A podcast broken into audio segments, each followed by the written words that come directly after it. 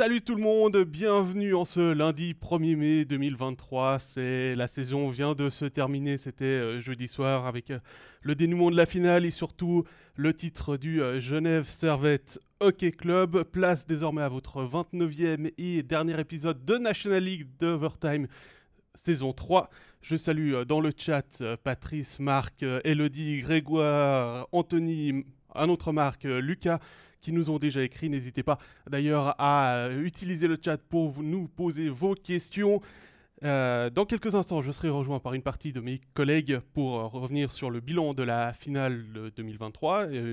ensuite, il y aura une deuxième équipe qui prendra leur place pour parler de la saison 2022-2023. On va également élire notre MVP, notre équipe type des playoffs en toute fin d'émission. Je vous rappelle que vous pourrez suivre également en replay sur Facebook et sur YouTube pour la partie vidéo, ainsi que sur Spotify, Apple Podcast et SoundCloud pour la partie euh, audio de notre euh, podcast.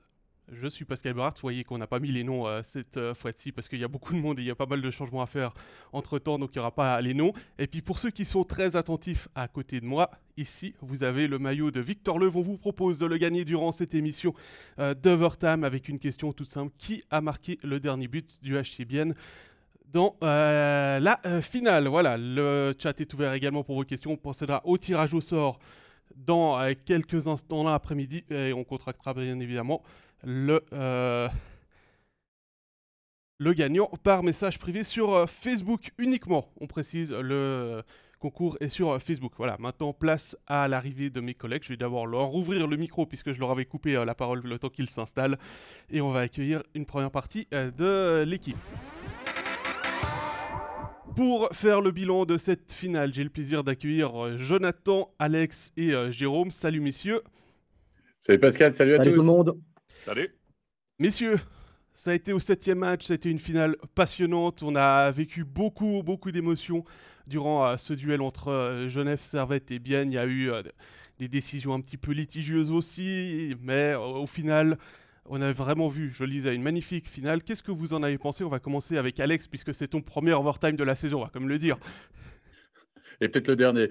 Euh, non, tu l'as très bien résumé. Euh, une finale qui se termine au septième match, une finalissima, c'est toujours super pour le suspense. Ça montre aussi à quel point ces deux équipes fondamentalement, elles ont été proches pendant toute la saison. Elles ont fini avec le même nombre de points en saison régulière. On s'attendait vraiment à une finale serrée. Ça a été le cas. Notre pronostic de la rédaction, je crois que pour une fois, on a eu juste. C'est la première fois qu'on fait juste sur un pronostic depuis, euh, depuis, depuis la première euh, soirée de National League euh, et puis le classement même de saison régulière. Mais c'était attendu. Ça a été un spectacle formidable. Imaginez la saison précédente. On a eu une finale complètement folle entre Zug et Zurich. Zug qui était mené 3 à 0, qui a inversé la tendance, qui finalement l'avait emporté 4 à 3. On se demandait si cette finale allait être du même acabit. On peut dire que oui, ça a été un scénario différent finalement pour arriver à ce septième match, mais le suspense était là et j'ai envie de dire le niveau de jeu aussi était excellent.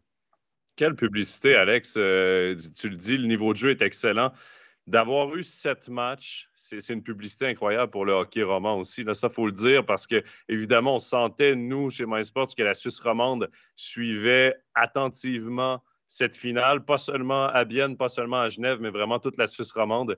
Et ça a vraiment été une publicité incroyable pour le hockey sur glace. Moi, ce que j'ai bien aimé aussi, c'est que bah, Genève menait 1-0, après c'est Bienne qui menait 2-1, après c'est Genève qui remenait 3-2, Bienne qui a égalisé à 3-3. Donc il y a vraiment eu beaucoup de suspense, puis même pendant les matchs. Hein. On se souvient à l'acte 2, Bienne qui gagne à 7 secondes de la fin. L'acte 3, ça va aux prolongations. Il y a même eu un match complètement fou où Genève gagne 7 1 face à, face à Bienne. Donc on a eu tous les scénarios en plus au sein de cette, euh, de cette finale. Et puis, euh, comme tu l'as dit, Alex, le fait qu'il y ait 6 étrangers, ça a peut-être augmenté le niveau de jeu mais je crois qu'on ne s'est pas ennuyé euh, une seule seconde. C'était vraiment euh, incroyable au niveau tactique, au niveau technique. Les joueurs entre eux, il y avait des passes de fou, des gestes techniques. Les gardiens qui ont aussi été incroyables, que ce soit Robert Mayer ou Van Pottelberg ou, ou Sateri. On a eu des big saves. Je me rappelle la contre-attaque à Bienne avec Rayala et Salinen où Robert Mayer, il tend la jambe. Je sais, peut-être que même lui encore, il ne sait pas comment il a arrêté le puck mais c'est des arrêts qu'on retiendra, ça c'est. Ah, celui-là, il peut aller le revoir sur, euh, sur nos réseaux sociaux. On a, beaucoup, on a commencé par parler de ce qui s'est passé sur la glace. On a une question de Lucas qu'on salue. Euh, euh, puisqu'on a pu discuter personnellement avec lui lors de l'acte 6. en tant que supporter de Vienne, j'étais sous l'admiration du fair play des supporters de Genève. Un grand merci à eux aussi pour leur accueil et gentillesse exemplaire. C'était la fête du hockey. On a vu beaucoup de Biennois se déplacer à Genève, on a eu beaucoup de Genevois aussi se déplacer à Bienne, et ça s'est très bien passé. C'est peut-être aussi ce côté-là qu'il faut relever dans cette finale. Oui, évidemment, il y avait une immense sportivité. Moi, je trouve aussi sur la glace. Hein. Mmh. Euh, et, ça a déteint aussi dans les tribunes, et absolument d'accord avec la remarque de Lucas. C'est incroyable. Moi, c'est la première finale que je suis comme ça. Il y avait du fair play des deux côtés des deux côtés de la part des supporters. Rien qu'à cet acte 7, franchement, tout le monde a applaudi. Les Genevois ont applaudi l'équipe biennoise pour leur parcours. Et je pense que les Biennois ont applaudi finalement Genève Servette pour ce titre. C'est joué à pas grand-chose. Si Bienne avait été champion, franchement, on aurait applaudi de la même manière parce que c'était absolument magnifique cet épilogue de saison. Puis de nouveau, sur la glace aussi, on a senti énormément de respect. Rappelez-vous les poignées de main à l'issue finalement de, de cette finale. Je pense que ça a duré une dizaine de minutes, douzaine de minutes. Parfois, c'est un petit peu expédié, mais là, il y avait évidemment ces poignées et j'ai trouvé qu'il y avait énormément de sincérité, on va dire aussi, euh, sur la glace dans ces, dans ces échanges. Tu, parles des poignées de main, Alex. Moi, je suis juste à côté parce que j'ai eu la chance d'être sur glace euh, dès la fin du septième. Et au moment de la poignée de main entre les deux équipes, je suis juste à côté d'Artikainen. Et il y a Radgeb qui arrive. Et on sait qu'entre Artikainen et Radgeb, ça a été chaud les sept matchs.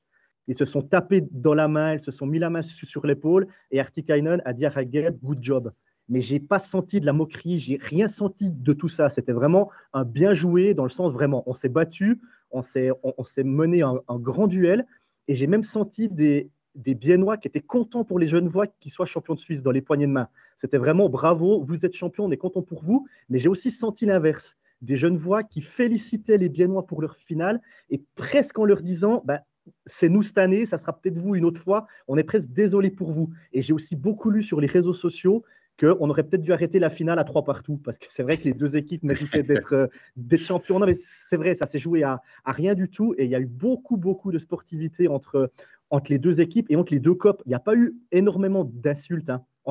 des, des fois, on s'insulte entre les deux fans clubs et tout. Là, on a vraiment senti deux copes qui étaient là pour encourager leur équipe et pas pour dénigrer l'adversaire. Mais, ça reste un groupe de compétiteurs, d'athlètes. Mhm. Tu dois avoir un respect envers ton adversaire aussi. Oui, pendant le match, tu vas tout faire pour gagner. Euh, tu vas payer le prix. Et, c'est ce que les deux équipes ont fait au final. C'est ce que tous les joueurs de cette finale-là ont fait. Ils ont payé le prix, tout ça. Mais à la fin, il reste un respect. Il reste un respect du compétiteur. Genève gagne, oui, mais ils ont eu une sacrée bonne lutte de Bienne. Mhm. Euh, Bienne qui était tout près aussi d'un titre. C'est une victoire de moins. Ça, ça, joue sur tellement peu de choses. Euh, c'est ce qui est beau du sport aussi. Puis Daniel Winnick, dans une interview à, l'un de, nos, collègues journalistes, euh, je, crois que c'était Oblique, il, disait dans cette ligue-là, les joueurs se connaissent trop et on se déteste pas assez. Se détester sur la mhm. glace, c'est une chose, mais reste que c'est vrai que tous les joueurs de cette ligue-là se connaissent. Il y a beaucoup d'amitié qui se forment aussi et ce, respect-là, on l'a senti aussi. Euh, c'est vrai, à la fin du match, euh, Jérôme, on était les deux sur, sur la patinoire. C'est vrai que ce respect-là, euh, on le sent d'ailleurs. Si on prend l'exemple, par exemple, nous, on, l'a mis sur les réseaux sociaux, la poignée de main entre Pouliot et, et Antti Tormanen, c'est son ancien coach. Il y a un lien aussi amical entre, entre Pouliot, entre les joueurs, entre certains joueurs du HCBN. Entre cette équipe-là, il y aura toujours un lien. Donc, il y a, des belles histoires aussi qui, qui sont vécues dans cette finale. Avant de prendre la, question de Gaëtan, euh, plutôt que la poignée de main de Pouliot Tormanen, moi j'ai plutôt celle euh, que j'ai mis euh, d'ailleurs le soir même, c'était celle entre Brunner et Omark, où il y a eu vraiment un grand moment, un, long moment où ils sont restés enlacés l'un et l'autre, alors que eux, contrairement à, à Pouliot et Tormanen, ils n'ont pas une relation spéciale du fait de leur histoire commune en club c'est, ça, a chaque fois été des, euh, des, adversaires. On va revenir un petit peu au jeu, justement. Je parlais de la, question de Gaëtan. Est-ce que euh, justement Bien était trop gentil pour gagner? Ne fallait-il pas presser euh, Tom, Ernest et Vatanen? C'était quand même les deux apports en défense qui ont fait la différence si on compare avec Yakovenko et Löw qui étaient, selon lui, moins forts. Jérôme bah, Écoute, moi je pense que Peut-être que le HC Bien a été trop gentil, en tout cas c'est ce qui se dit pas mal dans le, dans le Ceyland. Après, moi je pense que Bien a voulu jouer son jeu. Ils ont voulu faire ce qu'ils ont fait toute la saison. Ils n'ont pas voulu se dire, OK, on va presser Vatanen, on va presser Tom on va jouer plus physique, moins physique, etc. Ils ont voulu faire leur jeu. Ça a marché contre Berne, ça a marché contre, contre Zurich, ça a failli marcher contre Genève, donc on ne peut pas leur donner tort. Après, à après la finale, on peut se dire, ouais, on aurait peut-être dû mettre plus la pression sur Vatanen parce qu'on sait que, que contre Zug, il a loupé une relance, il loupe sa relance en prolongation contre Vienne qui amène le but à l'acte 3. Donc, est-ce qu'on aurait dû le presser un petit peu plus, surtout qu'il était un petit peu touché physiquement également? Est-ce qu'ils auraient dû mettre plus la pression, comme Kovar l'avait fait contre Nuss en finale, par exemple? Après 10 secondes de jeu, il allait lui mettre une boîte.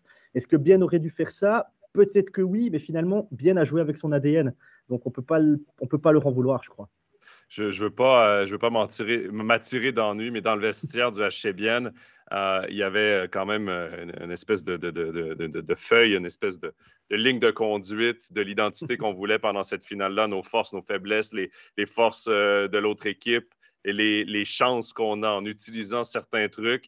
Et je me souviens qu'au début, avant le début du septième match, il y avait entouré pressure under these, put pressure under these. Donc, mettez les défenseurs de Genève sous pression. Et au septième match, ça n'a pas été le cas. On l'a vu avec les deux goals de Vatanen.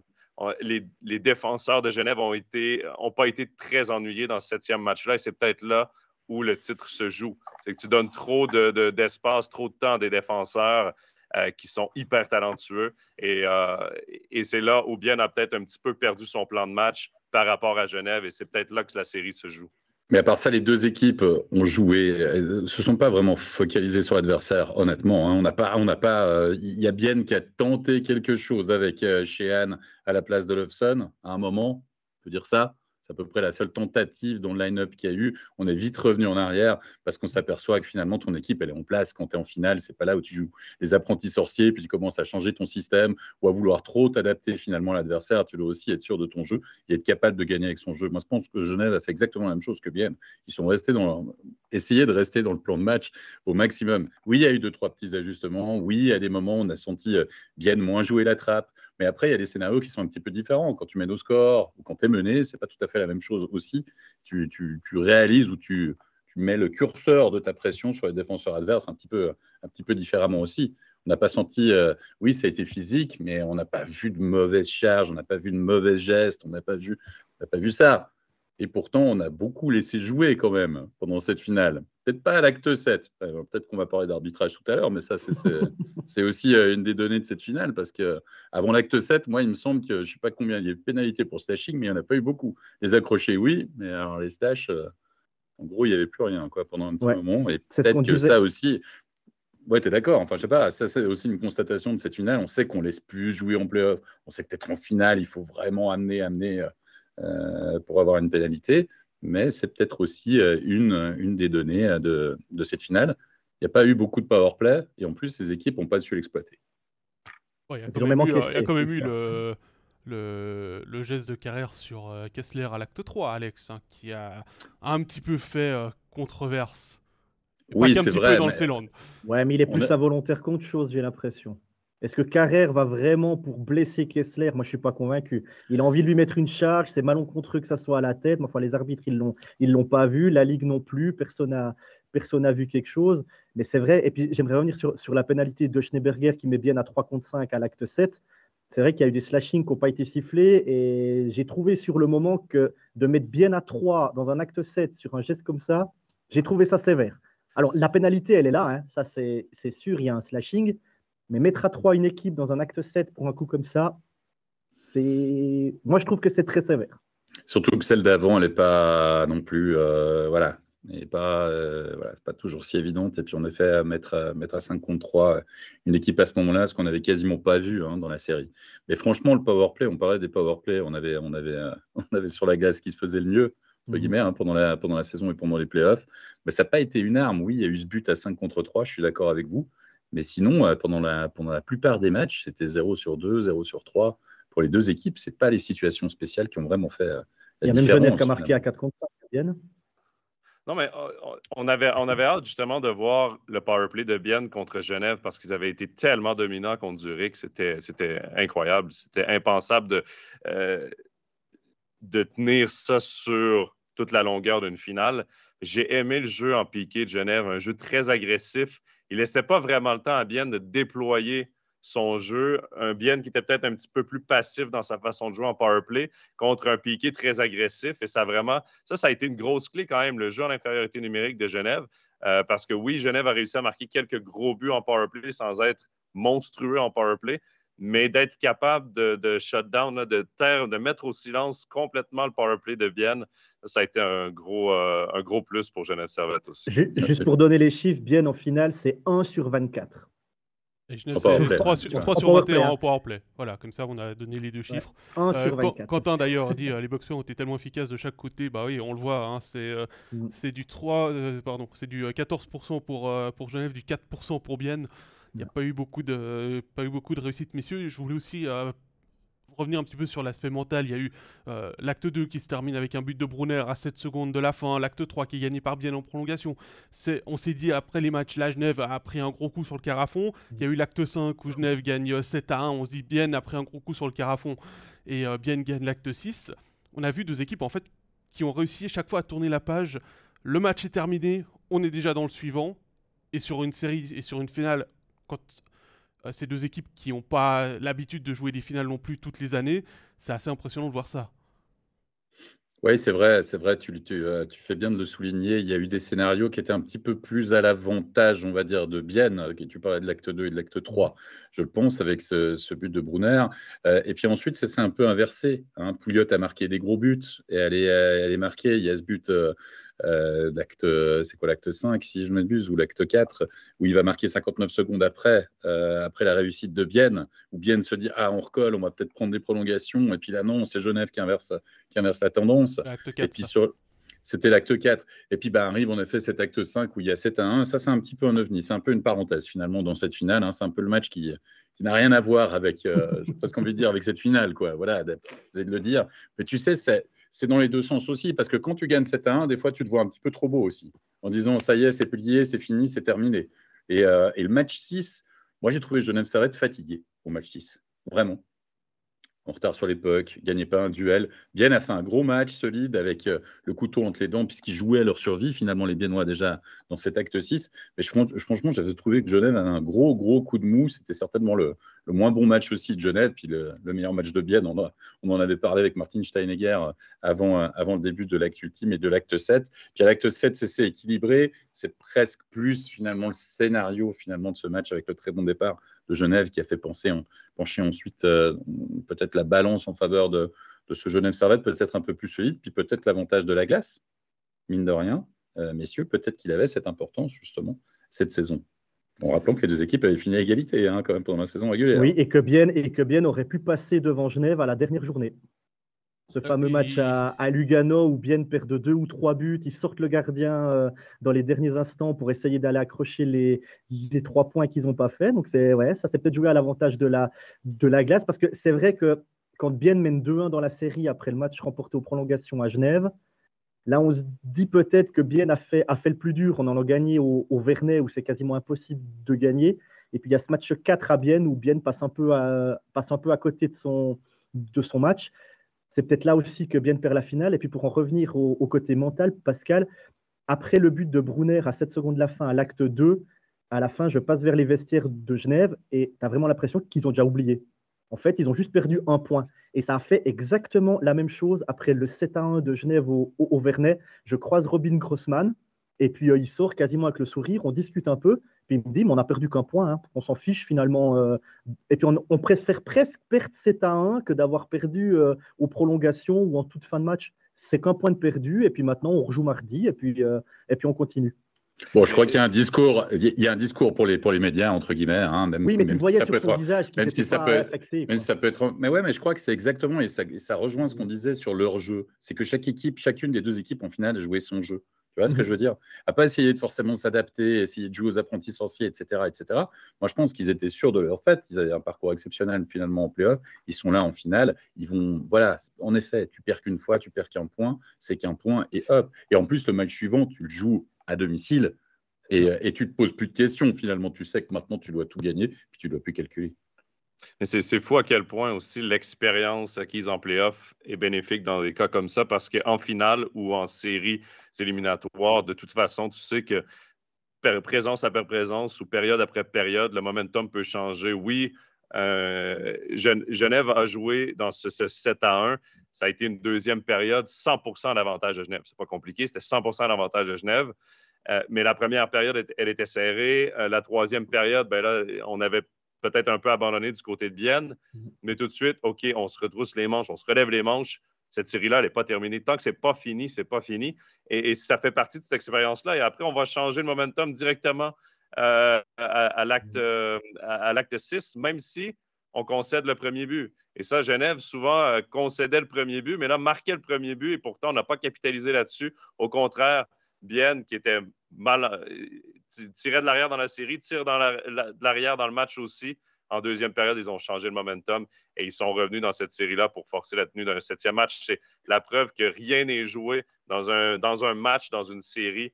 C'est présence après présence. Et ça, on, l'a très bien vu dans cette série-là. Mais tu l'as dit, euh, à part Genève, dans ce fameux match 7 à 1, et puis euh, ce deuxième tiers où ils en mettent 4, où ça finit 4-0 finalement dans cette période, il n'y a pas une équipe qui a vraiment su surfer sur son moment fort, qui a vraiment réussi à faire la différence dans, un moment fort.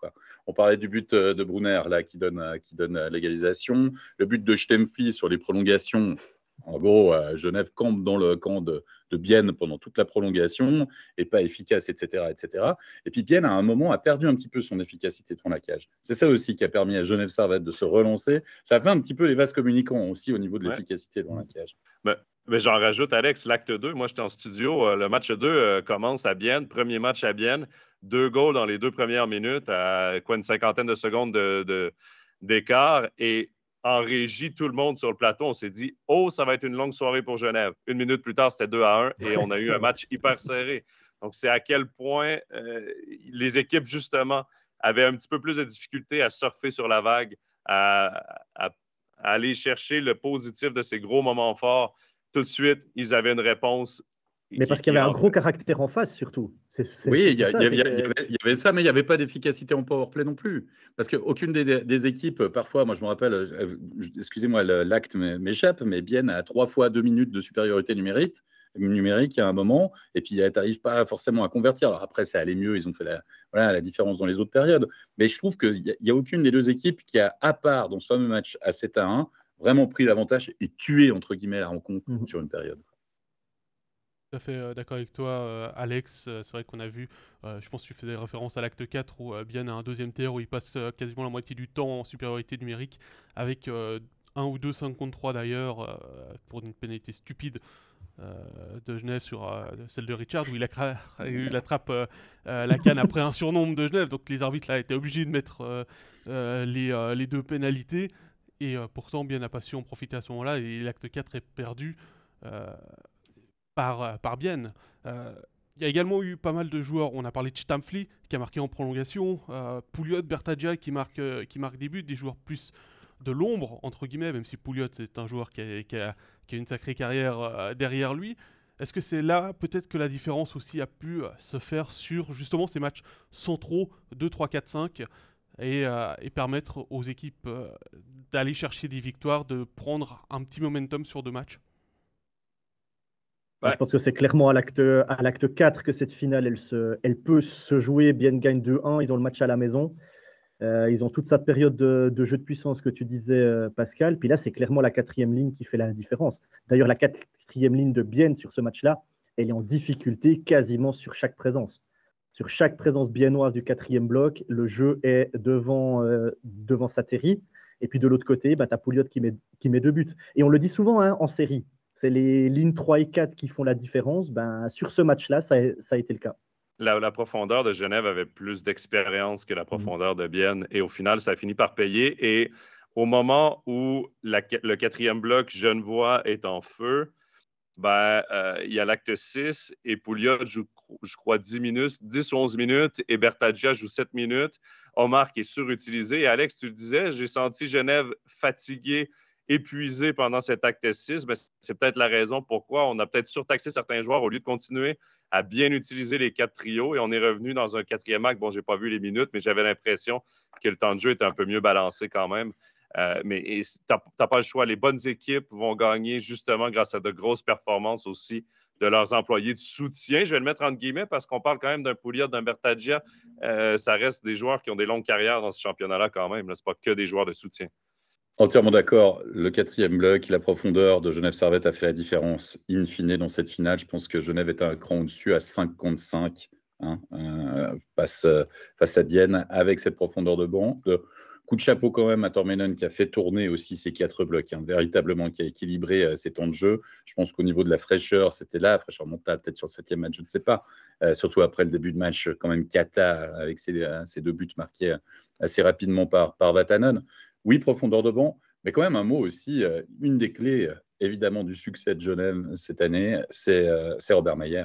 Je suis désolé, mais Robert Mayer, là, il, il arrive en quart de finale. Alors, on va plus parler de la finale, puisque vous allez parler évidemment euh, plus en détail peut-être euh, du, championnat par la suite. Mais à chaque fois, on se disait, OK, quand c'est qu'il va craquer? Quand c'est qu'il va connaître un match en dessous? Mhm. Quand c'est que la, différence avec Seteri, parce qu'on le sait, c'est monsieur, c'est, le gardien de cette saison, quoi, Seteri, soyons, soyons honnêtes, monsieur blanchissage, etc., etc. Enfin voilà, il y avait vraiment quelque chose en se disant Oula, Genève à un moment va craquer. C'était la gros pour l'interrogation sur cette équipe avant le début de la saison. Puis le facteur X, ça a été Robert Mayer. Il n'a pas connu euh, euh, de, baisse de régime.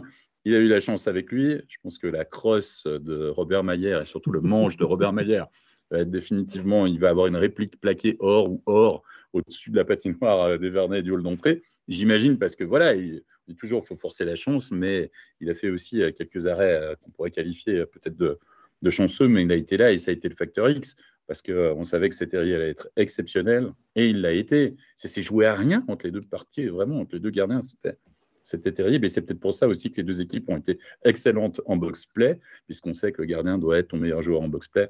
Et la preuve, ça a fonctionné des deux côtés. Mais, Robert Maillet, en plus du quatrième bloc, je pense, a été véritablement un des facteurs, si ce n'est le facteur déterminant dans la conquête du titre euh, de Genève. Oui, il faut rappeler que Robert Mayer, au départ, c'est pas le gardien numéro un, parce que c'est Gauthier Desclous qui a joué les trois premiers matchs contre Lugano. Et puis il y a cette prolongation euh, qui se termine à minuit et demi contre, euh, contre Lugano au Vernet. Et le match d'après au Tessin, on fait entrer Robert Mayer, qui fait un super match. Il se trouve un peu aux prolongations, parce que ce match-là, Genève le perd à Lugano. Et on se dit tous, bon, bah, ils ont mis Robert Mayer à l'acte 4, ils l'ont perdu aux prolongations. Acte 5, ils vont remettre Gauthier Desclous, ce qui paraissait logique. Et ils ont continué avec Robert Mayer. Et puis, depuis là, l'histoire a été en marche. Ouais, il y a eu les prolongations, mais il avait fait un match incroyable à part ça. Sinon, il n'y aurait même pas eu de prolongation. En gros, s'il n'y avait pas eu Robert Mayer, soyons honnêtes sur ce match-là. Ah non, il a, volé, il, a volé, il a volé la cage à ce moment-là. C'était vraiment le facteur X de Genève Servette dans ce type. Ah, puis ce matin, on apprend qu'il est convoqué pour euh, les championnats du monde avec l'équipe suisse. C'est ah, la préparation, préparation, Joe. franchement, ah tu pouvais faire, tu pouvais, comment tu pouvais faire autrement? C'est pas encore pour le championnat du monde. Fischer va regarder la finale des playoffs, apparemment. C'est seulement pour, la, pour cette semaine de préparation. Il y a encore une sélection qu'il doit faire. D'ailleurs, il a gardé euh, également Eschliman et Hughes parce qu'il a aussi convoqué euh, Joran Van dans, cette, dans cette sélection, justement au cas où ils ne pourraient pas rejoindre l'équipe tout de suite parce que c'est en Tchéquie, en Suède, euh, les, euh, les, matchs. Dans le chat, euh, Quentin, Anthony et Elodie nous disent que Mayer, enfin, sont d'accord avec ce qu'on a dit, hein, qu'il sort de, gros matchs, des gros arrêts, notamment lors de l'acte 4. On en a parlé. Bah, justement, je viens d'évoquer le nom de Joran Van qui joue l'acte 3. Ça a été un petit peu la surprise du chef, mais ça a été le cas dans toutes les séries. Du côté de Bienne, on a fait entrer le deuxième gardien. Alors, la première fois, c'est parce que Sateri devenait papa, donc c'était un peu par la force des choses, mais on avait prévu un petit peu, j'ai l'impression, ce plan d'utiliser les deux gardiens durant les, durant les playoffs. Moi, c'est. Bah, Vas-y, Jérôme. Non, mais c'est ce que Martin Steinegger a dit. C'était prévu à l'avance que de toute façon, dès que Sateri allait être papa, Jochen von Potterberg allait, allait entrer. Il est entré contre Zurich, c'était la surprise. On nous a dit après coup, c'était prévu. Donc euh, pour eux, ce n'était pas une surprise. Et puis en, finale, c'est un peu le point d'interrogation. Est-ce que Bien va refaire le coup ou non? Et puis ils l'ont fait, ils l'ont plutôt bien fait. Et puis c'est le match 3 que Bien gagne en prolongation au Vernet. Et là, après coup, on se dit, est-ce qu'au match 4, on aurait dû, du côté de Bien, remettre Van Pottelberg à la, à la maison ou non? Parce que sur ce match 3, il a dégoûté les, les qui ont largement dominé le match. Alors, est-ce que deux jours plus tard, Tormanen aurait dû remettre Johan Van Pottelberg dans les buts? Après, c'est toujours euh, la, même chose si tu le mets puis que tu perds. Tu te dis, bah non, il aurait dû mettre Sateri, qui est champion du monde et, champion olympique. Est-ce que tu peux te permettre d'avoir un champion du monde et champion olympique dans la tribune? C'est le gros point d'interrogation. honnêtement, c'est sûr que c'est plus facile à dire avec du recul, puis maintenant que la finale est terminée, mais pour moi, ça a été peut-être la seule décision du coaching staff de Bienne que je remets en question, c'est de ne pas être revenu avec Van Pottelberg à l'acte 4 parce que littéralement, euh, les joueurs de Genève, quand tu, fais face à un gardien comme ça en pleine possession de ses moyens, qui avait l'air gigantesque devant sa cage, tellement tout le frappait, euh, ça, mine de rien, mentalement, c'est un petit avantage mental. Et, je trouve qu'en finale, tu dois aussi y aller avec ce que tu ressens. Par exemple, là, Van Pottelberg était tout feu, tout flamme. Tu dois en profiter, tu dois aller euh, utiliser cet avantage que tu es capable d'avoir grâce à un gros match. Et finalement, on est allé avec ce qui avait été décidé à la base. Ça a payé pour les autres séries. Pour moi, c'est peut-être là où je remets peut-être en question cette décision, mais après, la décision se vaut. Je comprenais qu'on revienne avec Sateri après, à mm. l'acte 4, mais j'aurais aimé voir Van Pottelberg à l'acte 4, voir si Vienne aurait pu profiter de ce petit avantage qui s'était créé dans l'acte 3. Moi, je vais euh, aller à contrario de ce que tu dis, parce que moi, je trouve gonflé de mettre Van Pottelberg quand tu as un Sateri véritablement qui est là pour une finale, même si c'est prévu à l'avance. Enfin, vous pouvez nous raconter tout ce que vous voulez, mais moi, franchement, je trouve, je trouve ça ok, d'accord, il le gagne, c'est formidable. Si s'en prend 5, tu le vires, puis tu dis, super, pourquoi il a mis Van Pottelberg un match, quoi? Alors que tu as euh, dans la, dans la cage, pourquoi tu as fait ça? Tu, tu perds un point. Ah, mais c'est qu'un point, etc. Non, moi, je pense que Sateri a prouvé que c'était le numéro 1, puis qu'il fallait le garder, et puis tu dois partir avec ça, parce que euh, voilà. Et je rappelle que ce match-là, ils, le perdent, ils reviennent à deux partout. Il, me semble qu'ils marquent en supériorité numérique par Rayala. Et puis 59 secondes, alors Pouliot est sur le banc des pénalités. Puis 59 secondes après, il y a Pouliot qui marque le 3-2, puis finalement, il gagne. Tu vois ce que je veux dire? C'est pas, ah, tout d'un coup, il s'est planté au premier tiers, il, a pris un rouleau. Non, mais tu vois, Bien, Bien a fait entrer Van Pottelberg, ils ne l'ont pas continué, alors que Genève a fait entrer Maillère à la place de Desclous en quart et puis ils l'ont fait continuer jusqu'à. mais t'es en quart, t'es pas en euh, finale. Attends, c'est un peu. Euh, ouais, ouais, mais. C'est quand même différent. Moi, je pense pas que ça soit les gars. Franchement, les gardiens, ils ont été top niveau tous les deux. C'est pas ça qui a fait la différence. Euh, c'est surtout que tu t'es aperçu que dans la plupart des matchs, il y a eu un but dans la cage vide ou pas, mais ça finissait à quoi trois buts marqués, quoi, à peu près, par l'équipe gagnante, la plupart du temps. Ouais, 3 et 4, quoi. C'était à part le, le fameux 7-1, sinon, c'était honnêtement, c'est joué, joué à pas grand chose à chaque fois. Quoi. On a plusieurs questions sur, euh, et remarques sur l'arbitrage, hein, des gens qui sont déçus. Euh, on en a déjà parlé un petit peu. Euh, on a même une question qui demande si Genève a, été avantagé par, par l'arbitrage. Alors, rapidement, est-ce que l'arbitrage a été au niveau de cette finale? Il faut poser la question à Steph, mais il est déjà parti en vacances, donc évidemment, euh, non, on ne pourra pas le faire. Non, euh, enfin, mais, qu'est-ce qu'on attend comme niveau d'arbitrage en fait euh, Moi, c'est ça, c'est un petit peu la. Pour moi, pour moi il y a juste que je me trop d'erreurs d'arbitrage dans cette finale-là. Des petits... On prend par exemple l'acte 4. Jérôme, tu étais à côté de moi, je commentais. je veux dire, on décide d'enlever un gardien et l'arbitre se fait déjouer par un changement, un set play, des trucs comme ça. Pour moi, en finale, c'est inacceptable. En saison régulière, OK, mais en finale, tu dois être. il y a la version officielle hein, de ce surnom. Il y a la version officielle de ce surnom. En fait, c'est que l'arbitre, il sait que Bien va sortir son gardien pour mettre un sixième joueur. Donc, il est concentré pour voir si le joueur qui remplace le gardien va pas entrer trop vite. Oui. Et il remarque que Rayala entre sur la glace avant que Sateri soit sorti. Donc, il siffle sur nombre. Le problème, c'est que Rayala, il remplace pas Sateri, il remplace un autre joueur ben, ça. qui, a, cédé sa place. Et ça, l'arbitre, il l'a pas vu.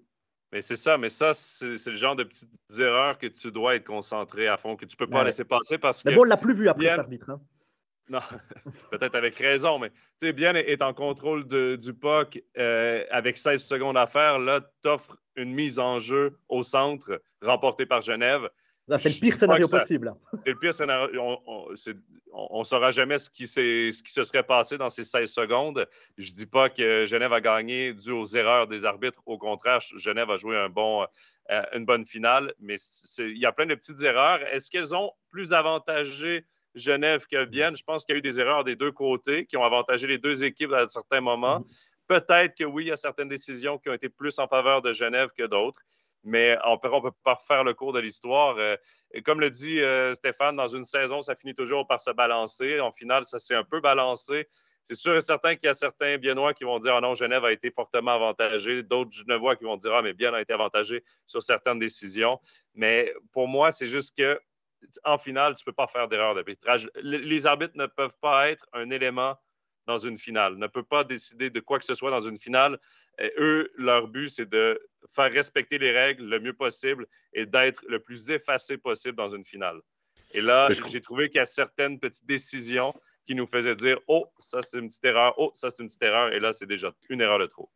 Il y a eu à peu près quand même la même ligne d'arbitrage pendant cette finale.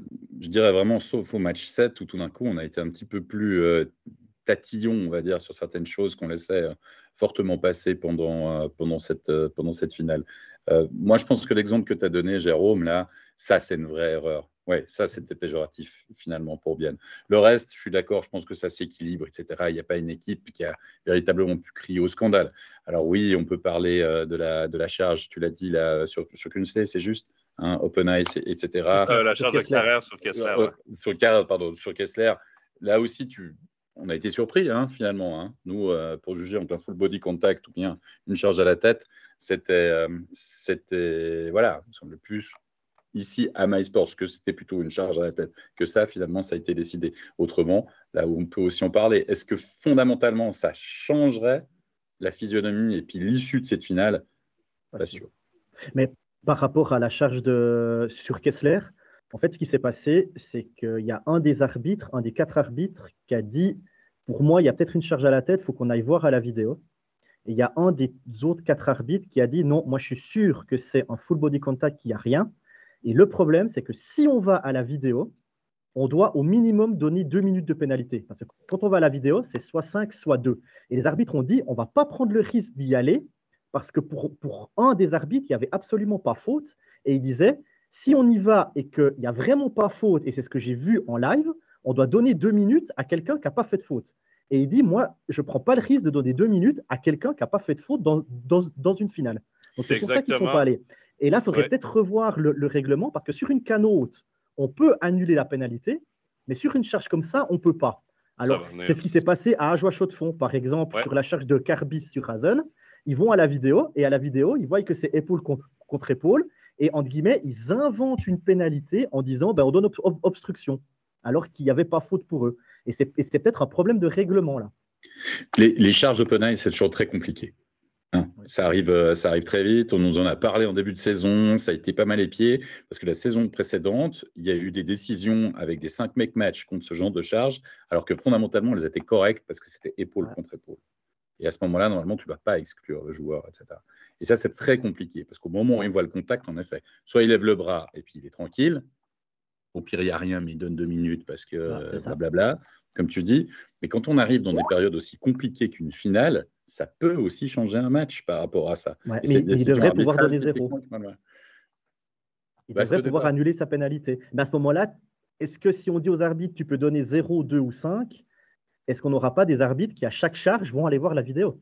Et tu as des matchs qui vont durer euh, en NHL, quoi. En NHL, c'est déjà comme ça. Bon, euh, c'est sûr que le, fonctionnement est différent, mais après, euh, des open ice hits comme ça, on n'en voit pas non plus en saison régulière à chaque match. Mhm. Il y a des charges litigieuses presque chaque soir de match. On s'entend, hein, on fait des studios, on a toujours une charge un peu limite. mais je préfère même si la décision se prend quand même assez rapidement. Dans le cas de Carrère, s'ils étaient allés voir, euh, OK, la charge est à la tête, je pense que la décision serait revenue assez vite à une pénalité euh, pour charge contre la tête. Je ne pense pas qu'on aurait passé euh, des heures et des heures et des heures à, délibérer pour une, pour une charge comme ça. Puis c'est probablement la seule qu'on serait allé voir dans cette finale-là. Donc au final. Absolument, mais je tiens à préciser qu'il y a quand même un joueur qui a été suspendu, c'est Morer pour euh, quelque chose qui est quand même pas si évident que ça non plus, parce que c'est des propos injurieux par rapport au corps arbitral. Ça, il faut aussi oser le sortir, entre guillemets. A été suspendu, bah, c'était sa deuxième euh, match euh, de la. De, voilà, mais si, il, fallait quand même le faire, moi je trouve, à, ce moment-là aussi. Quoi. Donc il n'y a pas eu que du négatif peut-être dans l'arbitrage dans aussi de, de cette finale. Non, puis on peut parler du juge unique aussi. Je veux dire, qui donne cinq minutes plus mec match rétroactif à Montréal au premier match pour son coup de canne. Ça a une incidence aussi parce qu'au deuxième euh, mec match, ben, c'est une suspension automatique et pourtant, il ouvre même pas d'enquête pour le geste sur Kessler de Carrère. Donc, deux poids, deux mesures encore. Même le juge unique n'a pas, euh, pas, connu sa meilleure finale pour, moi. Là. Je sais pas, il faut peut-être que. Euh, on ne sait pas, on sait pas si on lui a envoyé déjà la vidéo. Ça, c'est déjà un premier point. Parce que si ah, on ne demande pas son avis, il ne va pas bah, vous le donner. Les, les clubs, on ne voit plus, Alex, la vidéo parce que ça leur coûte 700 balles. Ils doivent déposer 700 balles en, caution s'ils envoient la vidéo. Euh, et si euh, la décision est en leur faveur, ils, récupèrent leurs 700 balles, sinon ils les perdent. Donc déjà, il faut investir ces 700 balles pour, euh, pour que le juge unique. Ouais, je pense que quand tu as des millions de budget, c'est pas 700 francs qui vont faire quelque chose. Hein. oui, mais après, ils ont mis ça pour éviter justement qu'il y ait 12 000 vidéos qui soient envoyées après chaque match de la part des, des équipes. Si les arbitres ils mettent rien dans le rapport d'arbitrage, le juge unique il va pas le, il va pas l'ouvrir, sauf si le PSO décide qu'il faut ouvrir une enquête. Voilà. Mhm. Euh, je souriais beaucoup pendant cette discussion parce que euh, au moment où on a dit arbitre, il y a eu tous les supporters de Bien et qui ont sorti des situations qui, qui avantageaient euh, l'autre équipe ou pas. Et puis, euh, je propose que sur l'arbitrage, on va, on va terminer avec ce commentaire de, de Nicolas. Il faut juste que je remonte un petit peu parce qu'il y a eu beaucoup de discussions. Il dit euh, il n'était pas non plus catastrophique, il faut arrêter. En NHL, c'est des pros, on entend toujours les mêmes rengaines. Même là-bas, ça reste des humains, ça va vite, et voilà tout. Je pense que pour, pour l'arbitrage et, pour et pour la finale, on va, on va rester là. Euh, pour, euh, pour cette finale. Et puis, euh, on va encore faire le bilan avec vous, messieurs de, de Bienne et de Genève. Alors, je propose qu'on commence avec le deuxième, le HC Bienne. Jérôme, je me tourne vers toi. Qu'est-ce qu'on peut retenir de cette saison du HC Bienne? Ben, On peut retenir une première finale en, en playoff. On peut retenir les plus de 100 points en, saison régulière. On peut retenir que Tormanen a fait jouer les jeunes, Dès qu'il y avait un joueur qui était suspendu ou qui était blessé, on a fait jouer Schlepfer qui a fait 61 matchs sur la saison, entre la saison régulière et les, playoffs. Il y a Berchi qui en a fait 27, il y a Reinhardt qui en a fait 15. Euh, au moment, enfin début de saison, Van Pottelberg était, blessé. On a fait confiance à, à Ritz, qui a quand même été titulaire 10 fois sur les 52 matchs de saison régulière, donc ça fait quasiment euh, une fois sur 5. Donc on a, on a fait confiance euh, aux gens du côté du HCBN. On n'est pas allé chercher euh, des, licences B ailleurs. On a fait confiance aussi à, Noah Delémont qui a joué sur le, sur le power play, qui a été septième défenseur en finale, mais qui a énormément joué aussi. Et c'est peut-être aussi cette patte-là du côté du, du HCBN, c'est qu'en même temps qu'on joue cette saison et qu'on est proche du titre, eh bien, on prépare aussi les, saisons futures en amenant des, des, jeunes joueurs euh, au sein de, de l'équipe pour qu'ils s'entraînent avec la première équipe, pour qu'ils comprennent les systèmes, pour qu'ils aient l'habitude de jouer déjà en, National League. Et puis que si euh, prochainement on a beaucoup de, de blessés ou qu'on a des couacs, eh bien, c'est des gens qui font déjà partie de, de l'équipe. Et puis moi, j'ai quand même un moment fort du côté du, du HCBN cette année, c'est au moment de l'annonce de la maladie d'Antti Tormanen, c'était contre, contre Zurich. Les deux copes se sont mis d'accord que pendant une minute, euh, ils allaient applaudir Antti Tormanen. Et euh, je peux vous dire que j'étais dans la patinoire et on était beaucoup dans la patinoire. Bah, rien que d'en parler, là, j'ai les poils qui s'hérissent parce que c'était vraiment une minute incroyable. Et c'est là qu'on se dit, bah, c'est que du sport finalement et il y a quelque chose en dessus du sport. Ouais, ça fait, c'est la famille du hockey. Moi, je trouve qu'on a mmh. parlé de l'état d'esprit dans cette finale aussi, etc. C'était une, saison formidable euh, pour ça. L'esprit pourrait s'améliorer chez certains joueurs, dans certains clubs, mais enfin, je pense qu'ils vont y revenir, nos camarades, euh, tout à l'heure. Ouais, euh, franchement, tu as super bien résumé cette saison Bienne, qui a été surprenante du début à la fin. C'est même, même plus une surprise. moi, je les avais adorés en playoff face à Zurich. Euh, je ne sais pas si vous vous rappelez, là, c'était joué à pas grand-chose face aux ZDC Lions. Je trouvais que c'était une équipe qui avait beaucoup, certainement beaucoup appris déjà de, cette confrontation en playoff face à, face à Zurich. Euh, tu as, relevé les bons joueurs. C'était ça a été quand même aussi un facteur X dans cette saison. Oui, Reed a tenu la cage. Oui, oui, mais c'était il était. Il et il ne devait pas être là au départ, ça rien. Et il ne devait pas être là, ça devait être l'autre qui est parti en NHL. ça, c'est toute une histoire. Et qui a fini par une relégation en Suède. Ouais, comme quoi, hein, parfois, il faut les mauvais choix. Mais euh, non, coup de chapeau à Martin Steinegger pour, pour, pour cette équipe d'avoir finalement signé les bons joueurs. Rayala qui fait une saison exceptionnelle, on a retrouvé le Tony Rayala, hein, mmh. revoltant là. Euh, ok, il n'a pas eu vraiment l'efficacité en, en playoff, mais franchement, il, est, il fera partie de l'équipe type, je vous le vends déjà, parce que fondamentalement, il a fait, euh, il a fait des playoffs exceptionnels. Il quand même meilleur buteur des playoffs. Hein. Absolument. Et puis coup de chapeau à cette équipe de Bienne, parce que cette équipe, quand elle a le puck, elle pratique un hockey magnifique exécution superbe. Ça va vraiment de palette en palette. C'est euh, vraiment c'est très beau à voir jouer bien offensivement quand ils ont le puck. Après, défensivement, voilà, c'était la tactique de jeu, de reculer, etc. Mais franchement, euh, une équipe qui a proposé un jeu, un hockey sense, euh, comme Stéphane l'a aussi souvent relevé en plateau. C'est une équipe qui a été étonnante, mais qui a joué vraiment un beau hockey. Très, très beau hockey. Coup de chapeau à Bienne pour la saison. Avant, de passer au bilan de, Genève, on va reprendre une question qui euh, date un peu celle de, David. Euh, quels sont les euh, étrangers qui restent pour l'année prochaine? Du côté de Bienne, bah, ça sera exactement la même, équipe. Il y a juste Yannick Bouren qui arrive, euh, le défenseur d'Ambry, qui arrive à Bienne. Et puis pour l'instant, Schneeberger qui n'a pas de contrat. C'est en suspens. Et puis c'est aussi en suspens pour euh, Riley Sheehan, parce que Bienne aimerait apparemment bien commencer la saison avec sept étrangers pour pouvoir faire un tournus entre Sateri et Evan Pottelberg. Mais on aura exactement les mêmes joueurs du côté de Bienne, avec Étienne Froidevaux qui a pris sa retraite aussi. Donc ça fera de la place à à Schlepfer, ça fera de la place à Tanner. Il y aura peut-être aussi plus de temps de jeu pour euh, Berchi et pour, euh, et pour Reinhardt. À moins que tout à coup, cet été, euh, Martin Steinegger nous sorte un, un, Suisse qui arrive, comme il avait fait le coup avec Damien Brunner, qui avait signé en mois de juillet ou au mois d'août, c'était sorti de nulle part. Tout d'un coup, on avait reçu un mail du HCBN comme quoi Damien Brunner avait, avait signé à Bienne. Donc, est-ce que tout d'un coup, il y aura une surprise? Mais ça sera exactement la même équipe l'année prochaine. Et pour moi, ça, un petit mot là-dessus, euh, Pascal, avant qu'on enchaîne à, Genève, c'est positif. On garde un noyau qui grandit bien ensemble et qui vient de connaître du succès. et on va grandir avec, on va l'amener au niveau supérieur. Moi, je vois que du positif avec le fait de, garder euh, de ce, noyau et d'aller dans la continuité. Ah, puis Lucas nous dit que samedi, il y avait la cérémonie de fin de saison à Bienne et ça a été mm-hmm. euh, une fête énorme. Les joueurs ont été félicités à la hauteur de leur performance. Euh, ça a été d'ailleurs salué par Quentin qui est supporter de Genève qui dit ça change la cérémonie à Genève où c'était catastrophique. Mais euh, Genève l'a fait euh, vendredi soir et je pense que les joueurs déjà et, une partie des spectateurs avaient encore la tête dans les étoiles de la veille, on va dire ça comme ça. Jonathan, je te donne la parole pour faire la même question, le, bilan sur, sur la saison de, de Genève Servette. Ben, c'est simple. Genève Servette, les attentes étaient ici, là, tout près du plafond. la pression était ici, tout près du plafond et finalement, les résultats ont été à la hauteur des attentes et de la pression.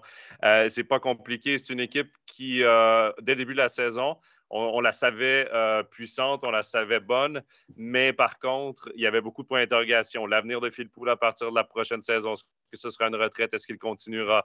Euh, l'avenir de Tom Ernest au sein du club, ça a été long avant qu'on sache sa décision. Est-ce qu'il reste? Est-ce qu'il part? Finalement, il quitte. Winnick qui vieillit. Pouliot, même chose.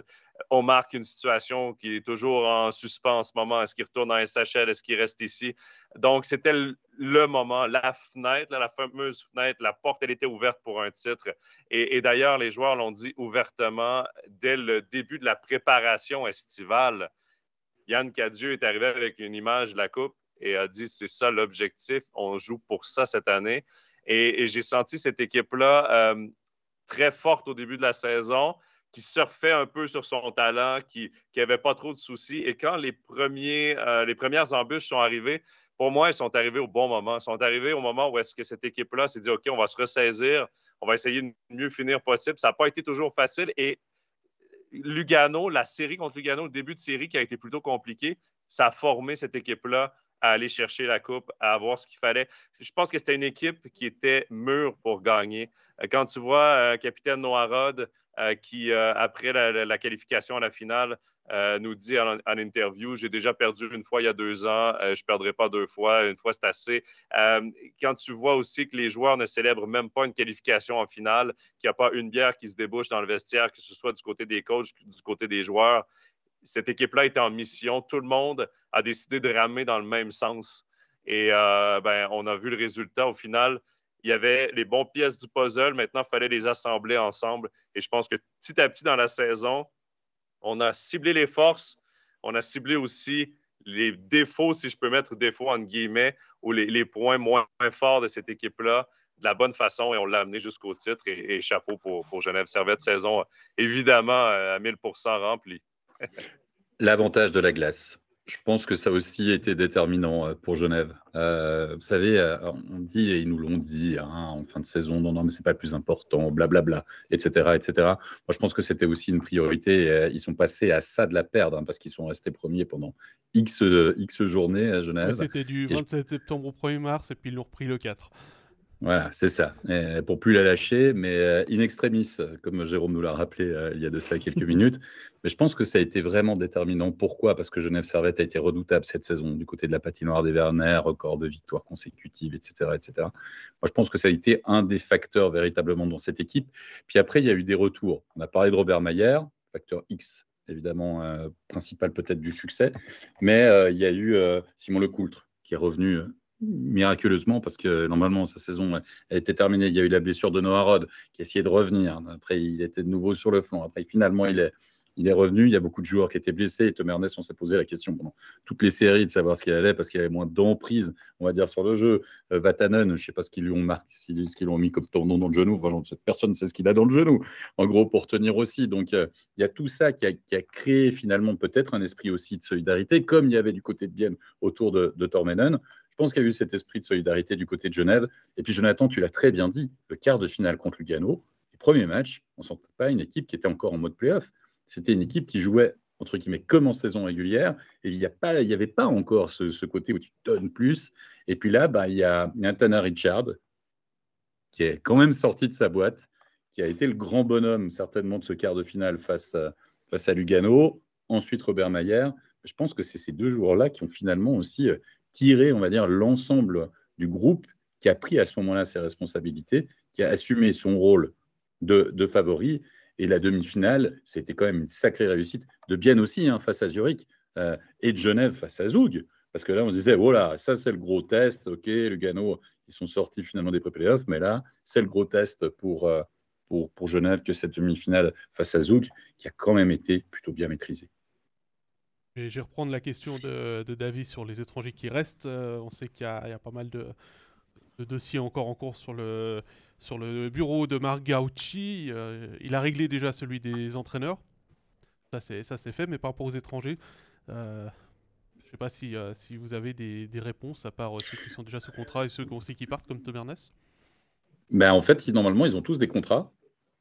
Mais après, voilà, tu sais qu'il peut peut-être avoir des clauses dans les contrats ou bien des arrangements, etc. Puis tu peux pas aller contre la volonté d'un joueur, encore moins un joueur étranger. Je veux dire, s'il veut partir, je pense qu'ils trouveront, ils l'obligeront pas à passer euh, entre guillemets une, saison supplémentaire, mais euh, euh, je pense qu'ils sont tous que c'est un peu comme Bienne hein, finalement. Il n'y a, y a, y a, pas de, pas spécialement d'interrogation en ce qui concerne les joueurs du Genève Servette. Voilà, messieurs, je vais vous libérer. Il y en a qui ont des réunions. Oui? Si je peux me permettre, parce que là, on, ferme le chapitre final, Bienne et Genève. Euh, il y a beaucoup de gens qui ont apprécié la couverture qu'on a pu faire de ces deux équipes-là dans cette magnifique finale. Mais merci surtout au club de nous avoir ouvert les portes des vestiaires, de, tout. Honnêtement, les clubs ont travaillé avec nous euh, d'une magnifique façon et nous ont permis de vous faire vivre, à vous les abonnés, les téléspectateurs, la finale d'une autre façon que seulement à la télé. On est allé euh, vraiment sur les médias sociaux, le reporter, les studios en patinoire, tout ça, c'était une plus-value qui, euh, ben, du moins, ce qu'on entendait en patinoire avec les gens qu'on croisait était grandement apprécié. Donc, euh, merci à ces deux clubs-là de, nous avoir permis de travailler de la sorte aussi. J'avais oublié de le noter, effectivement. Merci Jonathan de, l'avoir rappelé. Donc je disais, je vous libère. Il y en a qu'au des réunions dans, dans quelques minutes. Euh, ah oui. faut pas oublier le rendez-vous, donc vous pouvez euh, aller euh, manger. merci messieurs, je vous libère, je coupe le son, je repasse tout seul en, plein écran le temps que vous cédiez la passe à au reste euh, de l'équipe, euh, je profite de répondre à une question qu'on a reçue de Victor sur Instagram qui nous posait la question par rapport à, Tanner Richards. Ira-t-il à, à Rappersville la saison prochaine euh, bon, On n'a pas d'informations là-dessus. On sait juste qu'il a toujours un contrat valable pour la saison 2023-2024. Et puis pendant que mes collègues sont encore en train de, de s'installer, je vous rappelle que vous pouvez gagner le maillot de Victor Leuve avec euh, la question toute simple. Il y a beaucoup de bonnes réponses et pour euh, répondre à ceux qui se posent la question, ce sera après l'émission qu'on fera le tirage au sort et qu'on euh, préviendra les gagnants.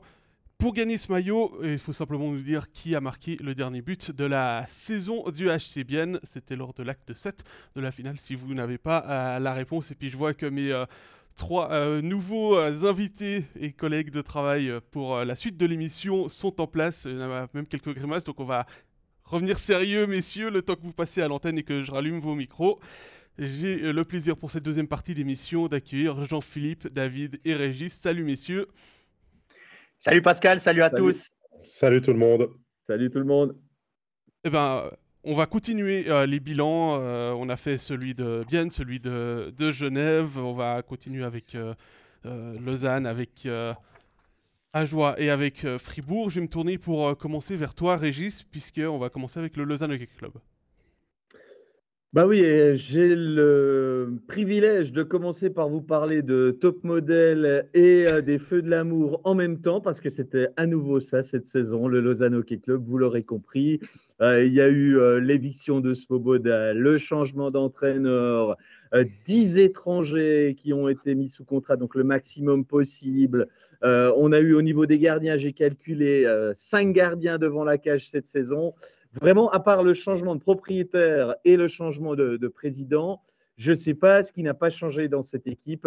Donc euh, finalement, euh, Lausanne, c'était vraiment le, feuilleton euh, au plus haut de ses paroxysmes, avec au final une onzième place qui visiblement fait quand même la satisfaction de l'équipe d'être au moins onzième et d'avoir évité les, les play-out. Donc finalement, c'était une saison à oublier. Et puis en plus, je crois qu'on l'a tous vu, cette patinoire qui est magnifique était quand même assez peu garnie sur l'ensemble de la saison. Moi, j'ai de la peine à retirer du positif. Les, plus optimistes diront, bah, au moins, ils sont euh, débarrassés de gens un peu encombrants dans, ce club. C'est peut-être ça le positif pour l'avenir. Mais dans le fond, je ne retire pas grand-chose de, cette saison euh, négative à, nombreux égards, selon moi. C'est pas, pas faux. J'aime comme tu présentes les choses, euh, Régis, forcément, mais, mais pas tout est à jeter non plus au Lausanne Hockey Club. Il y a quand même des satisfactions, mais je crois qu'au moment de faire l'heure du bilan, le nettoyage peut-être voulu, euh, le grand ménage, comme vous voulez, il aurait peut-être dû être plus grand. Peut pas tout balayer non plus d'un coup, donc ça doit se faire maintenant euh, pas à pas sur les, prochaines années. Et je crois que John Foust, hein, qui a été euh, conservé dans, ses fonctions, a aussi vu tout le travail peut-être qui va encore euh, lui incomber sur euh, ses épaules de préparer une équipe pour jouer les, premiers plans, comme Margauchi, comme Martin Steinegger ont pu le faire aussi, pour citer par exemple le travail des, deux finalistes qui a été fait jusque-là. Oui, effectivement. Alors, du côté lausannois, il y a, si, tu parles de, de Marc Gauchi et de Genève, alors oui, il y a eu des progressions. Il y a aussi eu quelque chose d'assez spécial. C'est-à-dire qu'on voyait que ce soit pour Genève ou pour Bienne, parler des deux équipes qui étaient en finale, c'était vraiment des équipes. Et à Lausanne, ça a été très compliqué malgré le fait qu'on nous dise que finalement il n'y avait pas de problème, que les, gens, les gars tiraient tous à la même corde, il n'y avait pas cette même, cette même union, cette espèce de, je ne sais pas comment expliquer, mais il y avait vraiment la mayonnaise a pris. On, voyait que tout le monde était là pour tout le monde. À Lausanne, ce n'était pas toujours le cas. Il manquait de confiance, de constance. On a vu qu'il y a eu du mieux au moment où Svoboda est parti, qu'on a restructuré les choses de manière un peu plus, euh, un peu plus verticale, avec des gens euh, cantonnés à leur place on va dire, un conseil d'administration, un président, un directeur sportif, puis ensuite Jeff Ward, qui arrive avec son expérience. Il a eu un petit peu, il a eu besoin de temps pour mettre les choses en place, mais on a vu des belles choses, on a vu des choses euh, structurées. On est reparti aussi au niveau de la glace à des choses simples, des sorties de zone plus tranquilles, des étrangers qui ont fonctionné, mais un petit peu sur courant alternatif. On a même retrouvé un Daniel Odette en fin de saison qui avait disparu pendant de nombreuses semaines. On peut juste espérer maintenant que la poussière retombe, qu'on puisse travailler sereinement et puis euh, qu'on attaque. Alors évidemment, comme, tu l'as dit David, il y, a des, contrats qui ont été signés sur du long terme ou du moyen terme. Ma foi, il faut les honorer ou trouver des solutions. Et ça, c'est John Faust qui va devoir s'y employer. Mais il y a déjà euh, sept étrangers sous contrat avec euh, deux gardiens, Hughes et Pounenovs. Maintenant, la marge de manœuvre de, la marge de, manœuvre de John Foust est, on va dire, limitée, mais par contre, l'avantage, c'est que Jeff Ward est, déjà là depuis un moment, a pu déjà faire passer le message. Il faut s'accrocher à ça, je pense. Le potentiel est là. Euh, l'argent euh, derrière aussi, hein, vu qu'on n'a pas eu non plus de signe non plus avant-coureur que euh, Gregory, Finger allait non plus se, se, retirer. Donc, il y a quand même tout pour bien faire. Mais ça ne va pas prendre six mois. Il va falloir être plus patient, peut-être pour reconstruire ce Lausanne Hockey Club-là, après euh, les dégâts qui ont été faits toutes ces, tous ces derniers longs mois.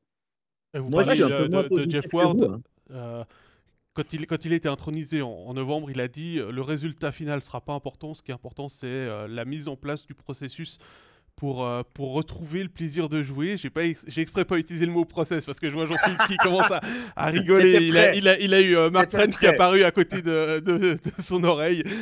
Euh, voilà, c'est ça a été compliqué. J'ai aussi eu l'impression sur les derniers matchs de la saison régulière que Lausanne n'avait plus d'énergie pour aller chercher la dixième place. C'est pour ça aussi qu'ils se sont arrêtés à la onzième.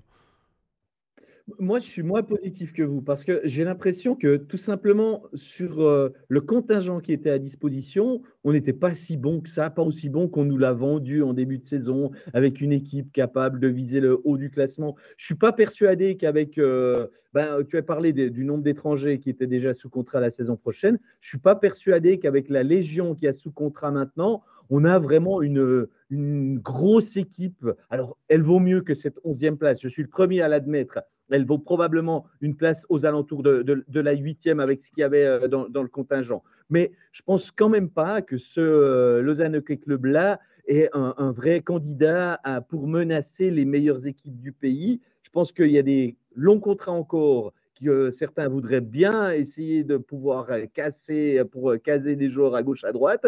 Ce sera compliqué pour beaucoup d'entre eux. Et je pense notamment à la Légion étrangère. Alors oui, on a vu du meilleur Daniel Odette. Euh, il y a des joueurs qui, par intermittence, sont capables d'être pas mauvais. Je pense à un C-Catch. Mais euh, j'attends de voir ce que vaut vraiment un parce qu'il m'a impressionné il y a un an à Zoug. Et cette saison, franchement, il n'était pas terrible. Je espérais que c'était à cause d'une blessure qu'il n'était pas bon en playoff. Mais franchement, il n'était pas terrible cette saison. Hein. Euh, il ne faut pas me faire croire que c'est le, défenseur euh, top du championnat de Suisse. On est de loin pas au niveau d'un Tom Ernest sur ce qu'il a proposé en 2022-2023. Donc, moi, je maintiens que cette équipe-là, elle a encore des limites. Alors, Ward, je pense qu'il est capable de, de faire progresser. Il l'a fait déjà durant la saison. Il va amener un step supplémentaire, un pas supplémentaire la saison prochaine. Mais moi, je demeure persuadé qu'on n'a pas affaire à une équipe qui va concurrencer Genève la saison prochaine. Alors, vu qu'on n'ose pas utiliser le mot process, on peut utiliser le mot projet. Je crois qu'il faut un projet assez clair, une ligne, une direction à prendre pour le Lausanne Hockey Club et puis euh, s'y tenir coûte que coûte pour, euh, pour redevenir peut-être euh, l'équipe qu'ils qu'ils ont rêvé d'être et qu'ils veulent être en fait. En même temps, quand tu parles de, l'arrivée de Joss, il remplace poste pour poste alors Gernat qui s'en va qui a demandé à s'en aller. Le club a été d'accord. Et puis, euh, l'autre, ajout de marque, c'est quand même euh, Suomela, qui est le meilleur buteur de, de SHL cette saison. C'est, ça, tombe, c'est, des, c'est autre chose que, que Salomaki ou, que, ou que Daniel Odette. y a, on, est à un niveau où, où Suomela, on a un peu peur encore, encore je ne sais pas jusqu'à quand, 15 juin ou quelque chose comme ça, que, que la NHL. Comment? 15 juin, hein, c'est juste? Ah ouais, que, la NHL vienne encore euh, le, le, voler au LHC, un petit peu ce qui est arrivé à Bienne avec son gardien euh, là, qui, a été, euh, qui a été pris par une excellente franchise de NHL. Ouais, bah, excellente franchise, ils l'ont pas tellement utilisé pour être meilleur que ça. Vu qu'il a fini, je le disais tout à l'heure, la saison du côté de Brines, qui a connu sa première relégation depuis les années 60. Exactement. Messieurs, Jean-Philippe, je te rends la parole, on parle de, de Fribourg oui, on peut parler de Fribourg si tu veux. Effectivement, ben, Fribourg, c'était euh, c'était la Matrix, Matrix Darling, comme on dit, c'est-à-dire que des statistiques magnifiques, euh, début de saison jusqu'à presque à la fin, euh, impeccable, rien, pas grand-chose à dire, des petits creux par-ci par-là, mais chaque fois il y avait une réaction. Et puis, et puis finalement, Fribourg qui termine septième. et qui se fait bouter hors, de, hors des pré-playoffs par un Lugano accrocheur évidemment, énorme déception après la demi-finale de l'année dernière. Euh, l'équipe de Christian Dubé imaginait, et puis ses supporters aussi, imaginaient forcément quelque chose euh, d'un peu plus glamour, peut-être déjà une demi-finale. Et en fait, il y, a eu, euh, il y a eu des bugs, parce que des bugs, mais qui sont qui sont pas forcément liés au jeu présenté, mais qui sont liés à l'efficacité, qui est quasiment un point de moins que l'année dernière. Même si, alors, faut noter aussi qu'au niveau de l'efficacité euh, fribourgeoise, euh, on était à 9,2 cette saison, on était à 10,6 la saison passée, et la saison passée, en saison régulière, c'était la première place avec 10,6, ce qui n'aurait pas du tout été le cas cette saison, raison de, chiffres bien meilleurs du côté de, Genève et de Bienne notamment, mais pas seulement. Euh, après, évidemment, on cherche toujours à qui la faute, qu'est-ce qui n'a pas joué, etc. Ben, quand on parlait de, d'une véritable équipe. On nous dit souvent à Fribourg, c'est spécial, euh, il y a des gars du coin qui savent accueillir les autres, etc. Oui, c'est vrai, sur la glace, ça ne s'est pas toujours vu.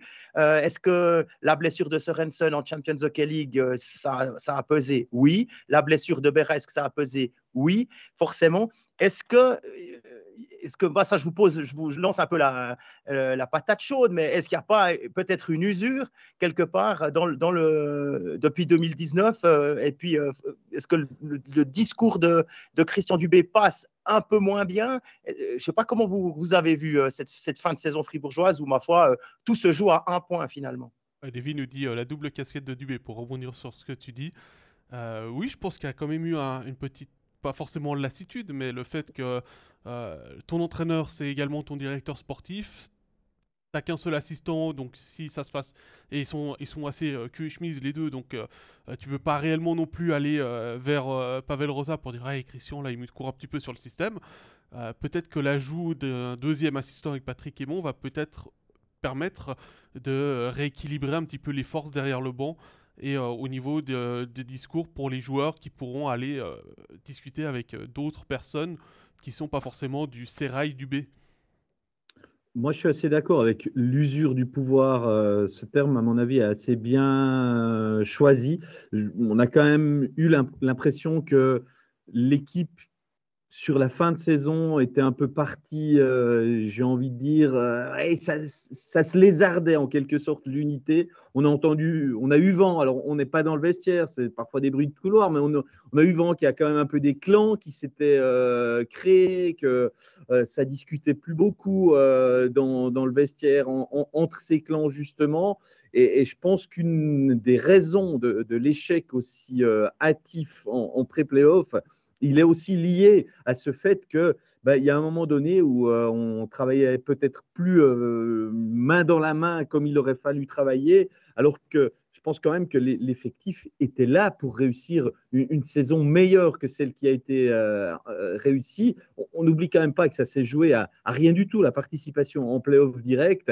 après, est-ce que l'équipe était vraiment bâtie pour aller aussi loin que Genève et Bienne l'ont fait ça, on peut encore en discuter. Mais je pense que elle, était sur le papier en tout cas pas mal, voire même bonne cette équipe, mais qu'au final il, a, manqué euh, un petit brin d'unité euh, tout simplement pour ce, supplément d'âme qui normalement devrait appartenir à, à Fribourg-Gotteron et qu'on n'a pas vu sur la fin.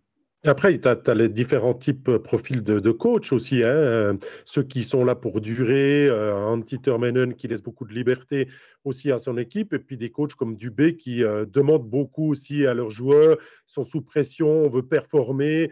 des fois c'est dur aussi avec, avec leur effectif. Et c'est clair que ce genre de message, tant que tu gagnes, ça fonctionne. Et quand ça coince un petit peu, eh bien, il y a toujours les mécontents qui viennent un petit peu plus facilement parler aux médias ou qui laissent entendre leur voix. Donc, c'est un petit peu, un petit peu ça réuni. Il y a aussi, aussi euh, la saison dernière, tous ces joueurs qui ont surperformé, hein, qui ont eu des, performances au-delà devant le but, qui sont rentrés dans le rang cette année. Euh, ça explique aussi pourquoi Fribourg-Gotteron s'est retrouvé là. Et après, vous voyez à quoi ça tient une saison. Hein. Si euh, Fribourg était sixième et qui s'était qualifié pour euh, les quarts de finale de manière directe, même en sortant, admettons, en quart de finale, on aurait dit que la saison était réussie. Et là, on a un sentiment pour quelques points égarés par-ci, par-là, que finalement, la saison est ratée. Ouais, c'est pas quelques points, c'est un point. C'est un point, voire deux. Et quand tu vois qu'ils sont allés dix fois au-delà des 60 minutes en saison régulière et que Fribourg en a perdu huit, euh, que ce soit au tir au but ou bien, ou bien en prolongation, voilà, il y, a ça, il y a aussi des, défaites, des matchs où ils ont passé à côté, mais ça c'est arrivé à Genève aussi, hein, de, passer à côté tout à coup contre Langnau ou contre une autre équipe. Euh, quand on regarde les, statistiques à 5 contre 5, euh, Fribourg en, expected goals for, en pourcentage, c'est la meilleure équipe de la ligue sur la saison régulière. Et puis c'est la même chose avec euh, les expected goals against en 60 minutes. Donc c'est pas véritablement un problème de système, c'est véritablement, à mon sens, un problème d'état d'esprit, il y a quelque chose qui a coincé de ce côté-là. Après, si tu as toujours les mêmes personnes euh, pour tenter de trouver les solutions, ben forcément, c'est plus compliqué. Et il ne faut pas, oublier non plus que même si Christian Dubé, c'est une, personne, euh, on va dire, relativement charismatique, hein, que ce soit au niveau du hockey ou comme personnage, voilà, il dégage quelque chose, ça c'est certain. Mais maintenant, ça reste un coach jeune, ça reste un, coach qui, est forcément encore en train d'apprendre certaines choses, peut-être encore des bases tactiques qui sont peut-être pas encore tout à fait au niveau. Il faut se dire que la National League, elle a, encore elle s'est encore améliorée dans, tout, euh, dans tous les, euh, domaines du jeu. Et quand on regarde, par exemple, un Yann Cadieux, euh, le travail qu'il a mis, alors, OK, c'est un passionné, c'est un, fou de hockey, mais le travail qu'il met dans la, dans la préparation des matchs, dans son travail quotidien, etc., c'est, pour moi, c'est absolument. Ben, évidemment, ça paye. OK, il faut avoir l'effectif tout pour, mais on a dit, on a parlé de l'effectif fribourgeois cette année. Il n'était pas au départ véritablement euh, euh, on le voyait dans le top 6, pour faire simple, peut-être pas tout devant, mais 4, 5, 6, ça, ça restait logique. Mais quand on est et directeur sportif et coach, on ne peut pas mettre 100% de son énergie dans le travail tactique, coaching, vidéo. Alors oui, on, a Pavel Rosa à côté, on a euh, qui fait une partie du travail administratif du GM, mais il y a tellement de choses à gérer, et surtout quand on n'a pas encore 10 ou 15 ans de, coaching derrière soi, eh ben peut-être que c'est juste le maximum qu'il pouvait faire. Et puis qu'on a senti un petit peu Christian Dubé parfois, que ce soit à l'interview ou derrière son banc, un petit peu désemparé, en manque de solution. Tout à coup, euh, lui qui aime beaucoup changer ses lignes, il était amorphe derrière son banc. Ça prend, j'imagine, énormément d'énergie de, devoir gérer tout ça. Et on verra avec l'arrivée de Patrick Aymon comme deuxième assistant si la, saison prochaine, eh bien, euh, il va y avoir un petit peu de rééquilibrage dans le, dans le travail GM, coach, euh, etc. Dans, dans, le chat, il y a Lucas, un supporter de Bienne, qui a toujours le mot pour l'humour. Heureusement que Dido sera là pour souder l'équipe. Il écrit. Euh, pour la saison, les saisons à venir. Il y a Dominique Vuillet qui compare aussi Dubé à l'époque Max Orley, où Max Orley gérait tout et n'a jamais gagné le titre ça peut être comparé. après, on verra ce que nous réserve Dubé dans, dans la suite. C'était pas la même mise non plus de, Max Orley que, que, Dubé. Et Gaëtan. Max, Orley était Max Orley était quand même propriétaire, hein, si je me trompe pas. Ça change ah, quand même un Mais oui, il a été propriétaire également. Mais dans, dans le cas du, entraîneur directeur sportif, tu peux prendre le contre-exemple avec Arnaud Delcourteau. Certes, il a énormément d'expérience, mais si tu prends Yann Cadieux, il a aussi très peu d'expérience comme entraîneur et euh, il, a réussi à souder son équipe autour d'un projet. Euh, c'est euh, ce que j'étais en train de regarder avant parce que j'ai discuté avec Julien Spronger il y a quelques semaines de cela. Il me disait qu'ils avaient repris l'entraînement, ils ont repris deux semaines avant Pâques l'entraînement hors glace, ils ont eu deux semaines de vacances et là ils ont repris ils ont repris euh, l'entraînement. Est-ce que c'est pas quelque chose qu'il faut faire comme, euh, comme Genève l'a fait, c'est-à-dire d'utiliser la frustration de commencer euh, la préparation de la nouvelle saison alors que toutes les autres équipes sont encore en quart de finale pour la saison prochaine?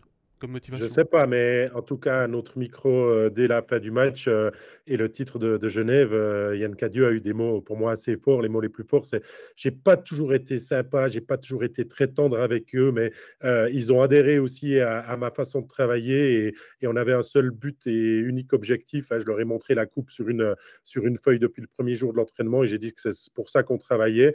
Et je pense qu'il les a fait suer. certains peut-être plus que d'autres, et que tout travail paye aussi. Et c'est pas dit qu'on aille jusqu'au bout, mais là, Genève Servette avait quand même une belle autoroute qu'il a su utiliser jusqu'à la fin. La différence aussi, c'est que Yann Cadieux est, en guillemets, nouveau, un entraîneur un peu neuf. Là, si Christian Dubé arrive déjà au mois de mars, puisque ça fait fin mars, la reprise des entraînements, et puis que quelque part, il est déjà dans l'environnement des, joueurs alors qu'il est là euh, depuis un moment et qu'on parle déjà, nous, on l'a évoqué il y a quelques instants, d'usure, est-ce que cette usure, elle va pas encore plus se faire ressentir à la fin de la saison 2023-2024 euh, hein? On n'est quand même pas tout à fait dans, les mêmes cas. Et puis, comparaison n'est pas forcément raison. Je pense que ce n'est pas parce qu'on montre la coupe, sinon tout, ce serait un peu simple. Hein. Je, suis à Zurich, j'arrive, je montre la coupe euh, au mois d'avril et puis on la soulève euh, l'année prochaine. Non, je pense si 14 équipes font ça, il n'y a qu'une seule coupe à la fin. Oui, voilà. Ça coûte pas trop cher d'imprimer une page à 4. On peut même le faire dans un autre format. non, mais voilà, on, on, est bien d'accord, ça a payé, mais je pense qu'il va falloir euh, trouver quelque chose de nouveau pour le prochain qui veut, euh, qui veut faire passer un message. La méthode maintenant, elle a été éprouvée une fois, mais ce n'est pas une photocopie qui suffira. Dans, le chat, il y a aussi Gaëtan et Davy qui disent mauvais choix des étrangers. Euh, quand on veut viser le titre, avoir Vagno et Canon, rien contre eux, mais on voit bien qu'il faut un autre calibre pour viser le titre. Je crois que les autres équipes se sont rendues compte aussi avec les étrangers de Genève qui, euh, depuis le premier match de la saison, on les a clairement annoncés comme la meilleure formation escouade étrangère et elle a tenu euh, ses promesses jusqu'au bout, euh, ce qui euh, a été mis en doute aussi par nous depuis le début chez d'autres clubs, dont Fribourg-Gotteron. Bon, on se heurte du côté de Fribourg aussi à un problème de budget hein, que, Genève a peut-être pas dans les mêmes, dans les mêmes grandeurs, on va dire on va dire que là, il y a aussi quelque chose à voir que Quokanen, ce n'est pas, euh, c'est pas le même prix qu'au Marc, que, que Victor Rask, c'est pas. Ouais, quoique lui, c'est un peu spécial. Je ne vais pas m'avancer. Lui, c'est peut-être. Lui, c'est ah peut-être que, que été... c'est pas, le, pas le salaire de Vatanen, effectivement. Euh, voilà, effectivement. Ben, voilà. Mais ce n'est pas le même joueur non plus. Enfin, voilà, Christian Dubé, il avait fini son marché quasiment avant la, le début de la guerre en Ukraine et ça, ça a tout changé. Il s'était dit OK, je suis à l'abri, j'ai eu ce que je voulais et puis après, il y a des opportunités énormes qui sont ouvertes pour les autres clubs. Fribourg était, déjà, euh, c'était fait. Quoi. Ça, ça on ne peut pas l'imputer au club, on ne peut pas l'imputer à la direction sportive. C'est juste, euh, c'était, c'était pas prévisible. Oui, mais euh, là, on a quand même, Jean-Philippe, des prolongations qui, de, de, contrats qui nous ont quand même un petit peu étonnés. Quoi. Sorensen, tout le monde ne l'aurait pas prolongé, par exemple, pour, pour, pour le prendre en exemple, non? Je crois qu'il n'a il pas été prolongé, ce Renson. Il me semble qu'il était arrivé avec directement euh, ses années de C'est de la Rose, de la Rose qui a été de la Rose, prolongé. De la Rose, il, a été prolongé quand il était en feu avec, euh, avec Sorensen. Ouais, Garde le crachoir deux secondes. Il y a Pascal qui rebondit sur ce qu'on disait avant par rapport à imprimer. Il dit que lui, il vend des imprimantes 3D au passage. C'est assez sympa le clin d'œil. il y en aura besoin, je crois, pour la Coupe 2023, parce que le scotch, euh, ça bah, C'est comme toutes les coupes depuis, euh, depuis qu'elle existe. Hein. Il n'y en a pas une qui a fini la soirée des joueurs euh, en entier. Bon, à part ça, on se tourne un tout petit peu vers la saison prochaine de, de Gauthieron où euh, il y, a ce Borgman là qui a l'air pas mal. Hein euh, ça a l'air d'être largement un autre euh, calibre que Vaigno. Enfin, on l'a déjà évoqué dans quelques overtime. après, ça reste un, défenseur et c'est pas lui qui va marquer tous les buts quand il faudra être un peu plus efficace que, que cette saison. Mais il y a le retour de Dido ça avait fonctionné super bien et on sait que là, euh, Dubé n'y était pas pour rien. On, sait que lui-même avait réussi à le canaliser, à le faire euh, rentrer dans. On n'avait pas vraiment reconnu le, Dido ni de Berne, ni même euh, le, précédent qu'on avait vu à Langnau. Donc là, il faut donner tout à fait crédit à, Christian Dubé d'avoir su le faire. Il faudrait que la saison prochaine, ben, euh, il en fasse de même parce qu'il a, il a un super potentiel. Il a un gars qui est capable euh, d'amener son équipe très très loin et euh, vraiment de lui faire gagner les matchs. Mais après, le Dido version 1 de, de Fribourg, est-ce que ce sera le même à la version 2 ben, la question mérite quand même d'être euh, ouverte. Je ne sais pas ce que vous en pensez. Ben, moi, j'ai deux points d'interrogation. La première, c'est euh, ben, Dido va remplacer Quacanon. Je pense qu'il va plutôt jouer à l'aile plutôt qu'au centre. il faudra remplacer Dernay au centre du premier trio. Et ça, remplacer hein, le Dernay qui a fait sa dernière saison à ce niveau-là, avec cette qualité-là, avec cette implication, ce sacrifice pour l'équipe, c'est vraiment ça, il a vraiment été au-dessus du lot. Lui, et Gunderson, je pense pas qu'on peut vraiment euh, les, mettre dans le, panier euh, erreur, étrangers qui n'ont pas livré la marchandise. Ces deux-là, euh, c'est en ordre. Ça, c'est la première interrogation, c'est comment remplacer Desharnais, parce que Dido, ce n'est pas tout à fait le même animal. bon, déjà, il est droitier. Et puis, et, puis, puis c'est au, au au but. Parce que Reto Berra sort d'une grosse opération au dos. Alors, il a montré en pré-playoff, euh, il a retardé l'échéance le plus possible. Mais dans quel état il est Combien de matchs il va pouvoir jouer euh, Évidemment, ça, pour l'instant, on ne le sait pas, mais on sait surtout que le dos, pour les gardiens, c'est, euh, ça peut être très embêtant et ça peut être très embêtant à long terme, même si le, le, mal principal a été, a été soigné. Et puis, le numéro 2, c'est ce, gardien arrivé de, arrivé de Turgovie qui a 22 ans. Donc, on mise là sur euh, un, prospect et il va falloir de toute façon se retourner. Il y a encore une, une, euh, une licence, enfin une licence étrangère pour arriver à 6 sous contrat la, saison prochaine. Euh, ouais. Est-ce que est-ce qu'on va blinder le truc? On parle à Berne aussi maintenant d'un, éventuellement prendre un, gardien étranger pour la saison prochaine pour soutenir Vitry chez Manzato, un petit peu sur le, le modèle biennois.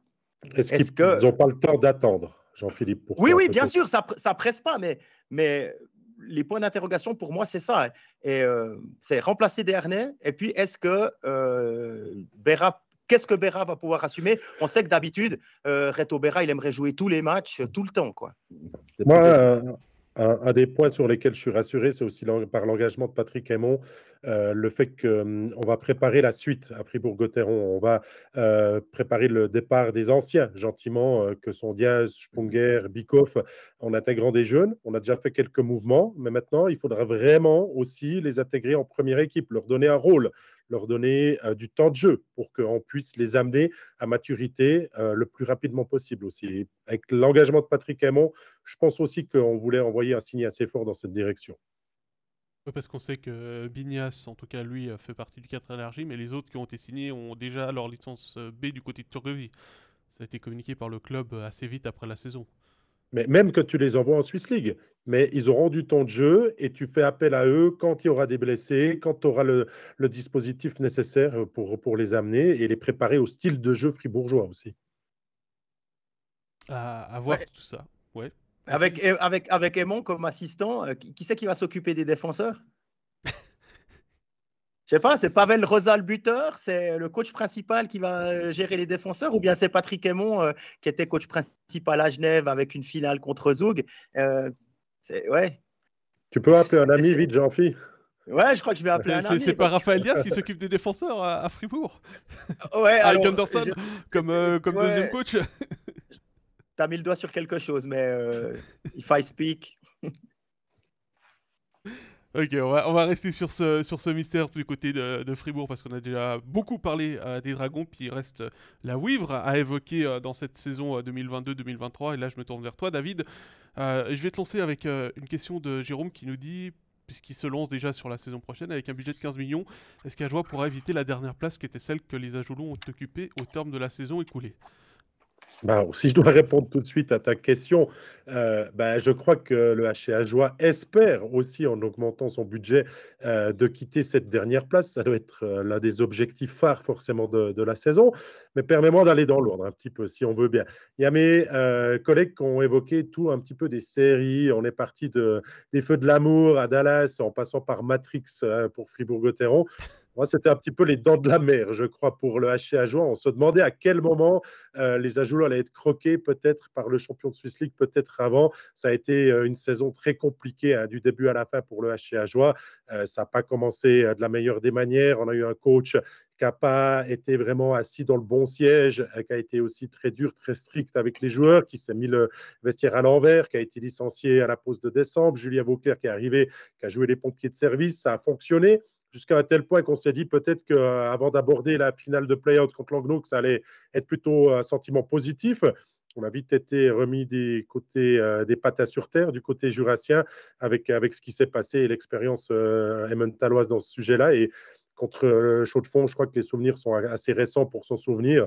On perd euh, De Vos, euh, qui était vraiment pas en état de, pouvoir patiner dans ses meilleures dispositions. On perd Raison après le premier match, je crois. On perd Gauthier avec un peu qu'au visage et on se retrouve avec une équipe qui était du niveau de, de Chaux-de-Fonds, 2-0 dans la série. Et jusqu'à la fin, vraiment, le HCA Joie a dû presque jouer avec ses tripes, a dû changer son, schéma de jeu, se replier sur lui-même, se retrouver un petit peu pour en gagner 4 à la suite et assurer cette place en, en Donc, je crois qu'en augmentant le budget à 15 millions, je vais y répondre maintenant, euh, on doit se donner les moyens avec ces 3 millions supplémentaires de faire des choses mieux, de par la Légion étrangère déjà, mais il y en a certains qui sont euh, sous contrat et déjà pas mal, et aussi au niveau joueur suisse. Et c'est là peut-être que ça va un petit peu coincer euh, pour essayer d'attirer du bon monde à Port-Entruy. Il y a 11 attaquants sous le contrat. Hein. On a regardé là, juste avant. Euh, pour l'instant, c'est pas beaucoup. Au niveau des étrangers, il y a Brennan qui avait été prolongé. Euh, on, était agréablement surpris que ça se fasse. Euh, Asselin, qui a été prolongé dans des circonstances un petit peu euh, spéciales, mais bon, voilà, il est prolongé aussi. Et puis euh, De Vos et Hazen, qui étaient déjà prévus pour la, saison d'après. Et au niveau, des, au niveau des Suisses, on a, on a l'arrivée de Patrick, pas Patrick, non, Patrick Fischer, il joue plus. Non, de, Yannick, Fischer en défense, pour, pour notamment pallier la, retraite de Jordan Hauert. Et puis l'arrivée de Scheidegger, si je ne me trompe pas, Régis. Oui, c'est ça. Euh, deux arrivées en défense et pour l'instant rien en attaque. Moi, je vous cache pas que je suis quand même un peu inquiet parce que euh, là, on arrive au mois de mai. Aujourd'hui, euh, si je ne m'abuse, c'est le premier. Et aucun attaquant engagé. Le marché, il est sec. Vous pouvez regarder les joueurs qui sont actuellement disponibles sur le marché. Eh ben, voilà, on a plutôt des joueurs de niveau Swiss League pas forcément mauvais, mais Swiss League quand même. Euh, les transferts, on sait qu'ils se font en novembre, décembre. Ils se font pas euh, au mois d'avril ou au mois de mai. Et en plus, on ne connaît pas d'entraîneur. ça aide pas aussi et peut-être à motiver encore ceux qui se tâteraient.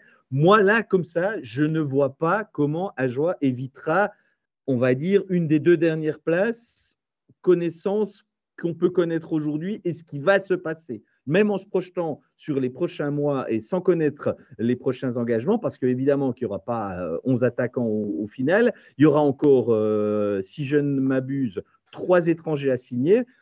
Il y a Gauthier qui pourrait faire partie de ces trois, en tout cas Ajoie aimerait bien qu'il signe, mais il va falloir encore en trouver deux. Euh, il va falloir qu'il soit d'un niveau supérieur à ceux qui euh, ont quitté, à savoir le Duc et euh, Bacoche. il va falloir qu'il soit même nettement meilleur parce qu'on a vu que par rapport à Langnau, pour moi, la différence, elle était uniquement au niveau des étrangers, mais elle n'était pas pour le reste de, l'équipe, que ce soit au niveau du poste de gardien et au niveau des joueurs suisses. Je pense qu'Ajoa était au niveau, mais Langnau s'est renforcé avec les joueurs suisses, a engagé des gens tôt ce qu'Ajoa n'a quasiment pas su faire, à part les deux qu'on a cités, qui sont deux défenseurs, ce qui est quand même une très bonne chose. Hein. Je, suis clairement le premier à penser qu'ils vont bonifier cette équipe, Scheidegger et Fischer. Mais euh, il ne suffit pas et je suis inquiet pour eux pour éviter un, nouveau barrage la saison prochaine. Si tu étais joueur de n'importe quel autre club, est-ce que tu prenais le risque aussi de t'engager avec Ajoa connaissant la situation du club en fait saison dernière? Je ne sais pas. Ça dépend de plein d'autres paramètres. Euh, il y a des joueurs qui ont euh, probablement euh, eu des, opportunités de signer avec Ajoa ou pas, mais je ne sais pas ce qu'on a d'accord que Julien Vauclair travaille financièrement, probablement. Bien sûr, il y a, plein d'aspects, mais je pense que Julien ménage pas ses efforts. On l'a vu très fatigué sur le banc parce qu'il était préoccupé par la situation du HC Joie et parce qu'il était aussi préoccupé de ce qu'il devait faire à côté comme directeur sportif pour préparer l'équipe pour la suite. Et on a beau multiplier des fois les, téléphones, les contacts, les téléphones avec les agents, les joueurs, et on se voit des fois refuser. C'est usant, je pense, à terme, parce que pour Antruy, c'est pas encore la terre sainte euh, si on peut faire une comparaison comme ça pour, euh, pour les joueurs. Alors, David, clairement, je ne n'accuse absolument pas Julien Vauclair d'avoir été euh, inactif. Hein. Je n'ai pas du tout mis le doigt là-dessus. J'ai juste dit que ça va être très compliqué par rapport à ce que je vois maintenant. Et euh, ben, c'est bien beau de dire 3 millions d'augmentation de budget, mais ces 3 millions, ils vont dans l'augmentation euh, de la masse des employés autour de l'équipe ou ils vont être dans l'équipe? Et il va falloir qu'ils soient à un moment donné. La priorité, c'est le coach, c'est les deux étrangers ou trois qu'il faut signer sans se tromper puis engager vraiment des plus-values et ensuite profiter peut-être des équipes euh, qui ont beaucoup de joueurs euh, qui vont couper aussi dans leur effectif pour rapatrier du monde aussi. Ça, ça peut être aussi une solution, non? Oh, Il y a aussi des joueurs qui n'ont pas de contrat hein, pour l'instant. Oui, mais alors, euh, va voir la liste des joueurs qui n'ont pas, pas de contrat pour la saison ah, prochaine. Je pense qu'un Guillaume Maillard, il pourrait faire l'affaire. Ah ben clairement, c'est le meilleur pour moi. Pour moi, je, le dis clairement, dans la liste des gens sans contrat, il, il est le dernier bon joueur qu'on peut dire quand même bon joueur. Apparemment, selon le chat, c'est une annonce qui devrait être imminente pour Genève Servette. Exactement. Alors, c'est aussi ce que j'ai entendu. Les, ouais, le Remplacer Smirnos, quoi. Remplacer Smirnos. Voilà, probablement. C'est ça. Donc euh, voilà, moi je, vois un marché sec et il ne faut pas s'attendre à des miracles. Après, euh, l'année passée, il a réussi à faire venir un fait qui était sous contrat à, Bienne. Peut-être qu'il peut réussir un ou deux coups comme ça qui pourraient bonifier l'équipe. Mais sinon, je, pas vraiment comment on peut s'attendre à un pas en avant euh, des Ajoulots, si ce n'est avec peut-être un ou deux étrangers. Il va falloir, comme avec Brennan, casser la tirelire. Euh, il va falloir peut-être aussi miser sur un entraîneur qui donne envie de venir, avec un, vrai projet pour lui, euh, un peu sur un, peu plus long terme que, que, que, la saison 23-24. Enfin, il y a peut-être des éléments comme ça sur lesquels on peut jouer pour améliorer l'attractivité de ce club, mais Désolé, mais j'en reviens toujours au même point. Il y, a déjà, euh, il y a déjà un ancien étranger de Lausanne qui a signé, non? Hutonen. Ouais. Oui, mais comme alors, il devrait pas euh, entraîneur, mais pour les U20, lui. Oui. mais peut-être un, profil d'entraîneur, euh, je ne sais pas si vous partagez mon avis, mais on ne va pas lui demander qu'il connaît parfaitement le championnat, mais qui a aussi la possibilité de s'intégrer en Ajoie, le fait que Péchan ne parle pas la langue n'ait pas été non plus un avantage. Mais après, il ne faut pas prendre que des Québécois non plus, parce que je suis en train de, dire, mais peut-être qu'un qu ressenti et, quelque chose avec ce club qui peut apporter un plus et, de ne pas devenir simplement comme un mercenaire, de clamer comme Péchan l'a fait qu'on va jouer les, pré-playoffs euh, d'entrée, c'était peut-être un petit peu gourmand et, déplacé, non? Pour moi, je dirais le profil, il, il y a deux éléments sur lesquels je pense que ce serait très important, c'est qu'il parlent le français, ou qu'ils le comprennent en tout cas, et, qu'ils connaissent le championnat de, National League. Je, pense que ces deux critères, ce n'est pas la lune que je, demanderais à ce coach-là, mais je pense que c'est un, préacquis qui, devrait être là. Parlez de, de Péchan, David, euh, Devin ils auraient dû le licencier avant. Oui, bon, ils ont, ils ont attendu 14 défaites. Hein, donc, euh, Peut-être qu'ils auraient fini 13e, mais ils n'auraient pas fini à la 12e place. Hein. faut pas rêver. Non, ça semblait, ça semblait surtout sur la fin de saison un peu loin d'être au-delà de, là où ils ont terminé. Euh, messieurs, on va terminer avec la National League. J'aimerais encore, avant qu'on passe euh, à l'équipe type et au MVP des playoffs, saluer le fait que les trois catégories, les trois premières catégories hommes cette saison ont été remportées par des clubs romans. On a Genève qui est champion euh, de Suisse de National League. On a eu Chaud-de-Fonds en Swiss League et puis Martini en Mayotte League. Je sais pas si c'est arrivé souvent euh, au cours, euh, de l'histoire, mais en tout cas, c'est. Non, non, c'est pas possible. Ça remonte à 40 ans. On peut se taper, on peut se taper sur le ventre, se dire que l'année était, 100% romande à ce niveau-là. Voilà, il y, a eu du beau, du beau hockey du côté de, de notre côté de la Suisse. Mm. Euh, et il y aura d'ailleurs Martinique qui va monter en, Swiss League l'année prochaine, puisque le, dossier a été accepté ils ont euh, fait sur la glace ce qu'ils ont aussi fait au niveau administratif. Donc chapeau, chapeau à eux, chapeau à Chaud de Fond aussi, avec euh, cette superbe saison qui s'est terminée lors du barrage de promotion relégation. On passe au MVP des playoffs. on a fait un petit sondage vendredi au sein de la rédaction pour savoir qui était euh, celui qui nous a plus plu durant euh, les euh, séries finales.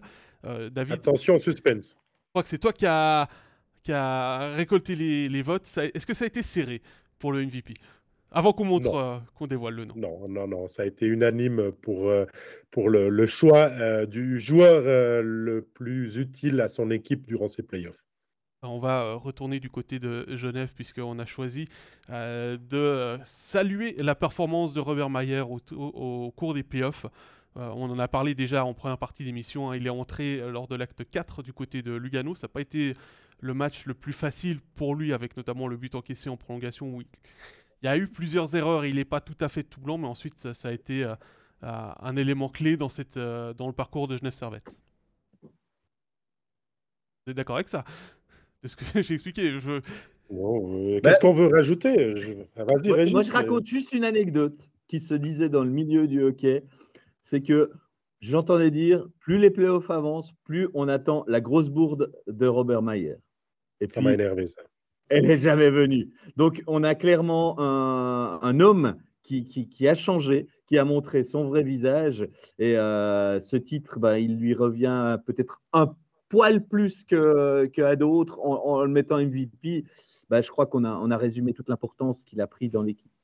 Il était heureux d'être de retour à, Genève. Ça se voyait sur lui, dans son jeu. En saison régulière, il avait déjà été très bon. Il a formé un duo très convaincant avec Gauthier Desclous. Et depuis qu'il est rentré euh, dans, dans ses playoffs, hormis le premier match, comme tu as dit, Pascal, pour le reste, ça a été. Euh, la, la masterclass qui nous a fait. Et, les arrêts, on nous avait demandé ça un, jour si on ne pouvait pas ressortir tous les meilleurs arrêts de Robert Mayer en playoff.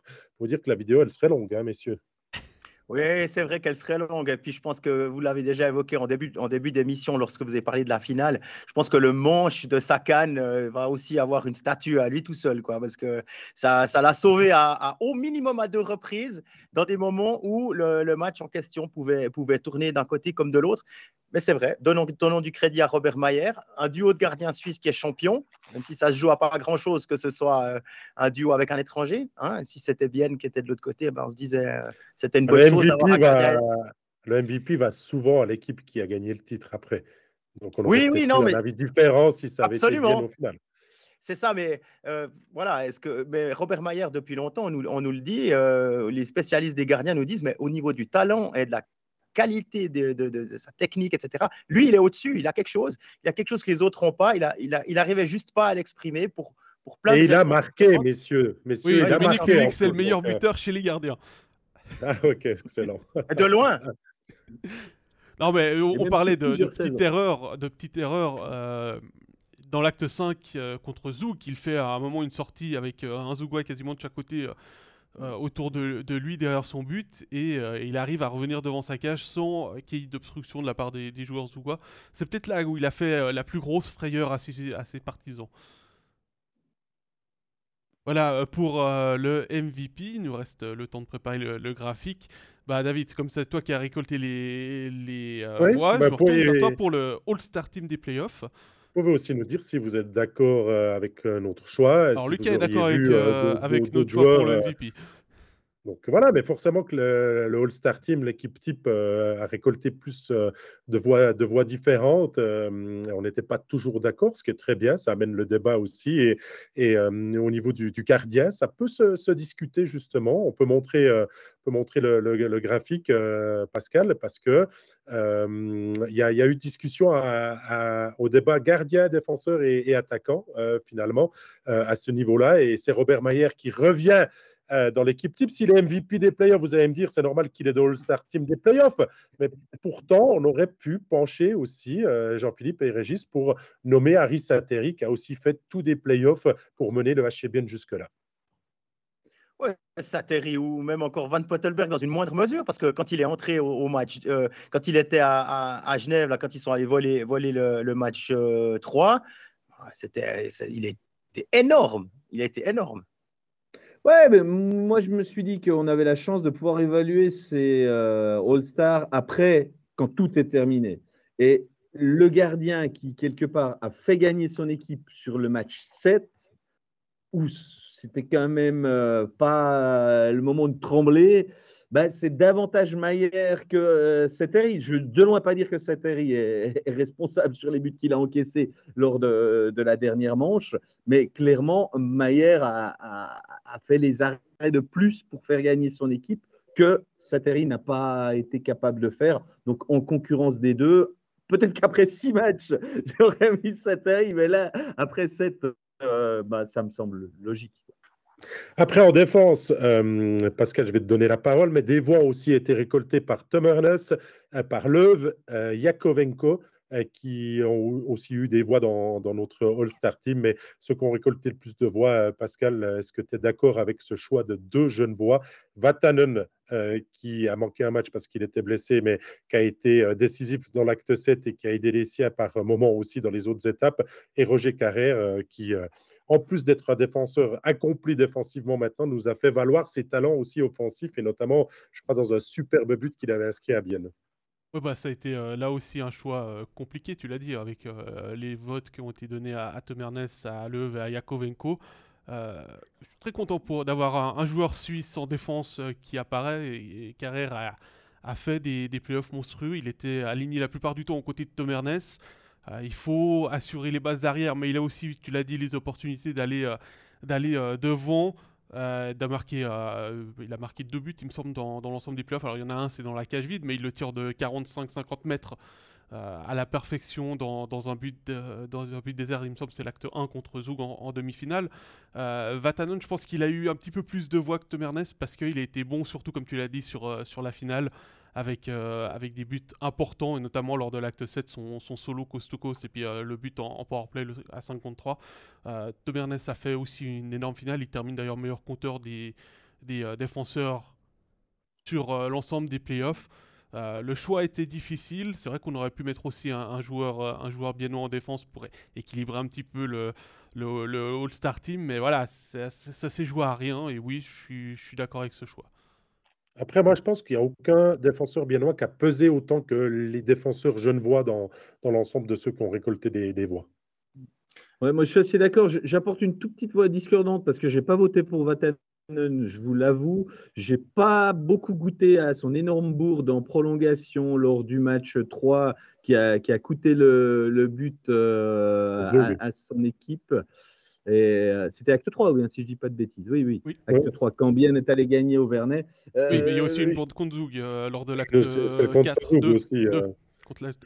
Ok, ben, voilà pourquoi personnellement j'ai mis un Tom Ernest que j'ai trouvé un peu plus euh, sécurisant que, que Vatanen, qui, est, euh, qui, a des réflexes d'attaquant plus que de défenseur parfois. Et euh, bah, voilà, jamais de ma, ma diversité.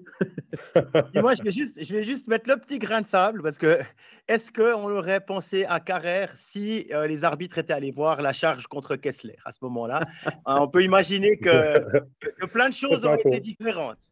Bah, Dominique lui propose le coultre à, la place euh, aussi. C'est vrai qu'il y a la belle histoire avec, avec Simon le coultre. qui peut faire aussi pencher la balance de son côté la, belle histoire et le gros travail de, Simon euh, contre Lugano, mais final, ça a été quand même un petit peu plus compliqué par moment euh, pour lui, même si, euh, bien sûr, que tous ont, fait un excellent job. On attaque enfin. messieurs, Rayala Haas et Artikainen sont nos choix. On récoltait des voix aussi, si je ne fais erreur, Josh Joris et Tanner Richard. Richard et Haas étaient à égalité chez nous et on a fait un, revote finalement et ça se joue à, pas grand-chose. Jean-Philippe, ton, avis sur euh, ce trio d'attaquants euh, de, des playoffs 22-23 euh, Ouais, Rayala, il a porté, il a porté, il a, il a véritablement incarné euh, l'esprit, l'esprit biennois hein, sur ses, sur ses playoffs. Jamais, jamais lâché. D'habitude, c'est un gars qui va jamais discuter avec les arbitres. Là, il s'est, il s'est donné vraiment corps et âme. C'est, probablement le cas de tout le monde, évidemment, quand on a vu la finale. Mais il a vraiment été transcendé par, euh, par l'enjeu et il est vraiment devenu le meilleur joueur de l'équipe à mon avis, euh, sur, sur ces séries finales. On, l'a vu, euh, vu prendre les choses en main aussi euh, en playoff avant la finale. tout à coup, on, dit, on, voit, on voit que le powerplay biennois avait un peu de peine il, à s'installer. Il dit, OK, bah, tant pis, j'essaye moi. Euh, contre Zurich. Il entre dans la zone, un, coup, de, un coup de fusil, c'est goal. Voilà. Ensuite, Gaëtan Haas. Gaëtan qui a été euh, passablement malmené, euh, qui a encore pris un peu qu'au visage, etc., qui, a été, qui a été secoué déjà contre Zurich à, plusieurs reprises et qui a vraiment tenu son rôle de capitaine. Aussi, ses interventions sans filtre dans les médias ont, montré un petit peu vraiment, ont montré au public la personne qu'il est. Et je pense que c'est le bon capitaine pour le HCBN. On se posait des questions lors de sa première année de retour d'Amérique du Nord. Ça avait été compliqué pour se, réadapter. Il avait été blessé, etc. Là, on voit vraiment le Gaëtan Haas dont, dont, le HCBN a besoin. Et puis, Artikainen, Artikainen on n'a pas réussi à, le bouger. on s'est dit qu'il avait qu'une seule vitesse. Ouais, bon, il n'est pas, hyper rapide, mais il garde beaucoup de puck. Il est tout bien dans le slot. Et puis là, euh, deux contre, deux buts avec une vitesse qu'on ne lui connaissait pas. Il a, on lui a, enfin, je ne sais plus qui lui a posé la question et sa réponse c'était ouais mais bon si, si, je montre que je peux aussi être rapide en saison régulière, tout le monde va me couvrir donc j'aurais plus euh, cet avantage-là.